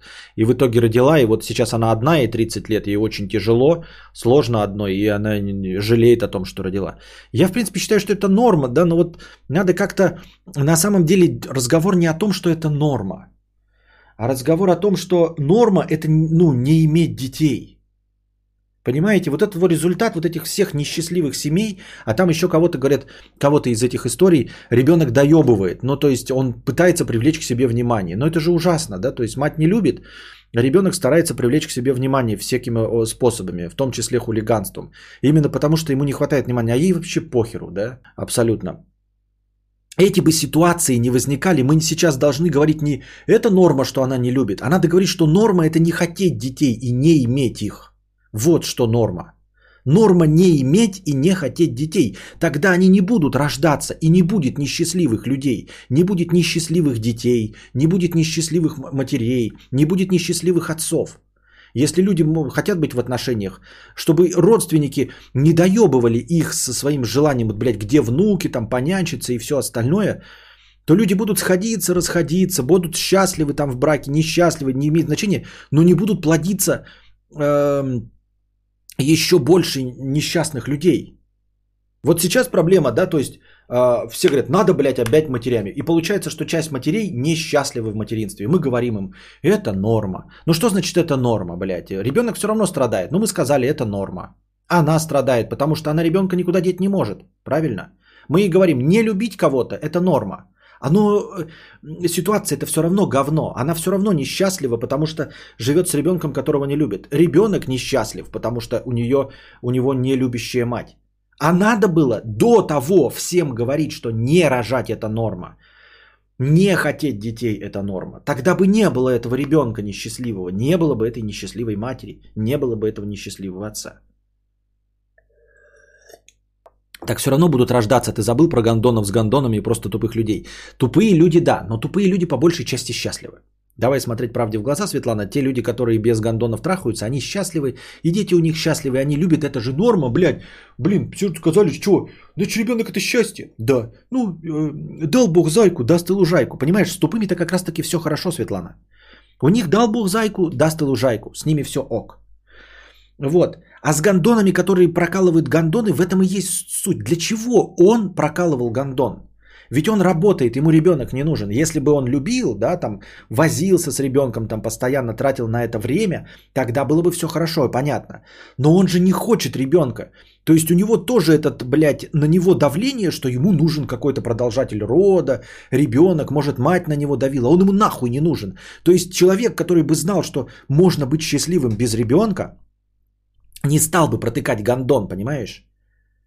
Потому что если бы, если бы человек, который любил детей, проткнул гондон, тогда бы проблемы не было. Он бы просто заменил этому ребенку мать. Он бы сказал, у нас мама говно. Она тебя не любит, мы ее, блядь, отфинтевываем и с тобой живем счастливо. Но он же нет, не делает этого. Потому что он не хотел ребенка тоже. Ему кто-то навязал вот то, что нужно иметь ребенка. Поэтому если бы мы э, пропагандировали, что отсутствие детей это норма, и это даже хорошо, вот, не обязательно рожать детей, не обязательно хотеть иметь детей, тогда бы этот гондон не прокалывал гондоны, и она бы была бы без ребенка, и не родился бы несчастливый ребенок. Внесу за проезд, спасибо за этот четырехчасовой балаган. А, он не должен добавиться, он не донаты, он мне в настроение. В смысле тупые счастливы? Посмотри, беременна в 16. А, то, что у них нет денег и они не устроены, не значит, что они несчастливы. Да? Но это, во-первых. Во-вторых, беременность 16 это... Конечно, останутся несчастливые люди в принципе. Ну, то есть, мы же не отменяем вообще, в принципе, несчастливых людей. То есть, есть люди, которые хотели ребенка, которые чувствуют, что им хотелось ребенка, а он родился и он оказался нелюбимым. То есть никто их не заставлял. Они хотели, но вот, блядь, произошла ошибка. А потом любовь не испытывают. То есть просто несчастье. Мы пытаемся уменьшить несчастье э, людей, ну то есть здесь своими разговорами или осоточением, мы пытаемся уменьшить количество несчастливых людей невынужденно несчастливых. Они не вынуждены несчастливых. Они вот это вот э, генерируют, потому что являются жертвами общественного мнения. Вот о чем мы говорим. Мы не сможем, конечно, избавиться от несчастливых людей, которые просто стали несчастливыми. Как мы можем, блядь, бороться с тем человеком, там, у него умер кто-то, вот он несчастлив, блядь. Причем здесь социальные конструкты? Ни при чем. Но здесь-то на пустом месте. То есть один гандон, которого, блядь, э, мама, блядь, э, ему нужны внуки, нужны внуки, нужны внуки, когда внуки, где внуки, нужны внуки. Этот гандон, блядь, прокалывает гандон, появляется ребенок, который нахуй никому не нужен. Это не вынужденные несчастливые люди. С этим можно бороться.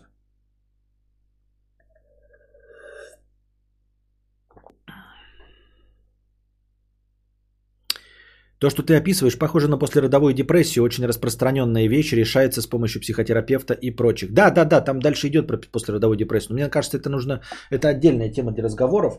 И как бы нет, э, не всегда послеродовая депрессия. Депрессия это депрессия. А когда ты просто не любишь ребенка, это не депрессия. Ну, то есть, понимаешь, прошло 6-8 лет. Ты, в принципе, живешь хорошо, да, но тебе мешает как бы ребенок. То есть, ты бы, блядь, не хотел быть с ребенком. Причем здесь все? Ну, то есть она уже давно прошла. Так получается 99,9 счастливы, ибо тупые, а большинство как раз определяет словом норма. Ну, как бы да. Баб этих осуждают не за поведение, а за факт письма в инете. В инете всех осуждают, инет для злых... А, ну да, да, да, да, да, да, да. Ну, то есть, по умолчанию это, конечно, и наши мамы, и наши бабушки тоже были также несчастливы от рождения нас и тоже испытывали двояко вогнутые чувства. А, так что они просто об этом не говорили, и поэтому их не осуждали. И они ни с кем не делились, и все. Что сразу после родовая депрессия? Ей все объясняют. Но это не может быть реально осо- осознание, что рода неправильный выбор. Да-да-да, я тоже не согласен. Типа, что, блядь, все... То есть, э, если ты не испытываешь, блядь, э, просто любовь, э, как животное, да, сразу же к рождению ребенка, то сразу у тебя после родовая депрессия, что ли? Нет. А что, если это раздел нормы? Да?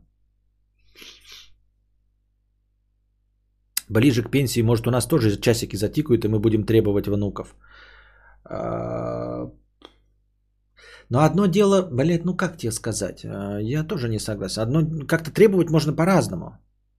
Ну типа требовать или просто, ну да, это и есть давление, блядь, гнилостное вот это. Хотелось бы в ночков поиграть.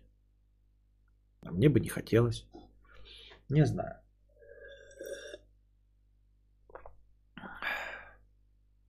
Без внуков ты неудавшийся пенсионер. Так и сейчас тоже в современном мире эти пенсионеры ездят э, с фотоаппаратами по всяким вот этим, э, по, на лайнерах-то, как это называется-то, отдых-то? Курьер? Нет, блядь, круиз, вот. Э, никаких там, блядь, внуков у них нет, они ездят отдыхать без никого, без нигде. Современные нормальные пенсионеры тоже предпочитают. Нахуй, блядь, это... Ты только что своего э, э, выблетка вырастил, э, ему сопли вытирал, вытирал, вытирал, вытирал, тут тебе, блядь, 40-50 лет, ты только освободился, думаешь, наконец-то, блядь, сопли можно не вытирать, а тебе, блядь, этот твой выблеток приносит нового выблетка еще сопли вытирать. Ты что, блядь, охуел, что ли? Иди в очко, блядь. Я повытирал свою сопли, но теперь сам вытирай. В жопу иди. Все. На этом э, наш сегодняшний Балаган Лимитед закончен. Надеюсь, вам понравилось. Конечно, у нас были длинные паузы, но все равно за три часа мы вывалились точно. Э, пятничный подкаст. Э, все.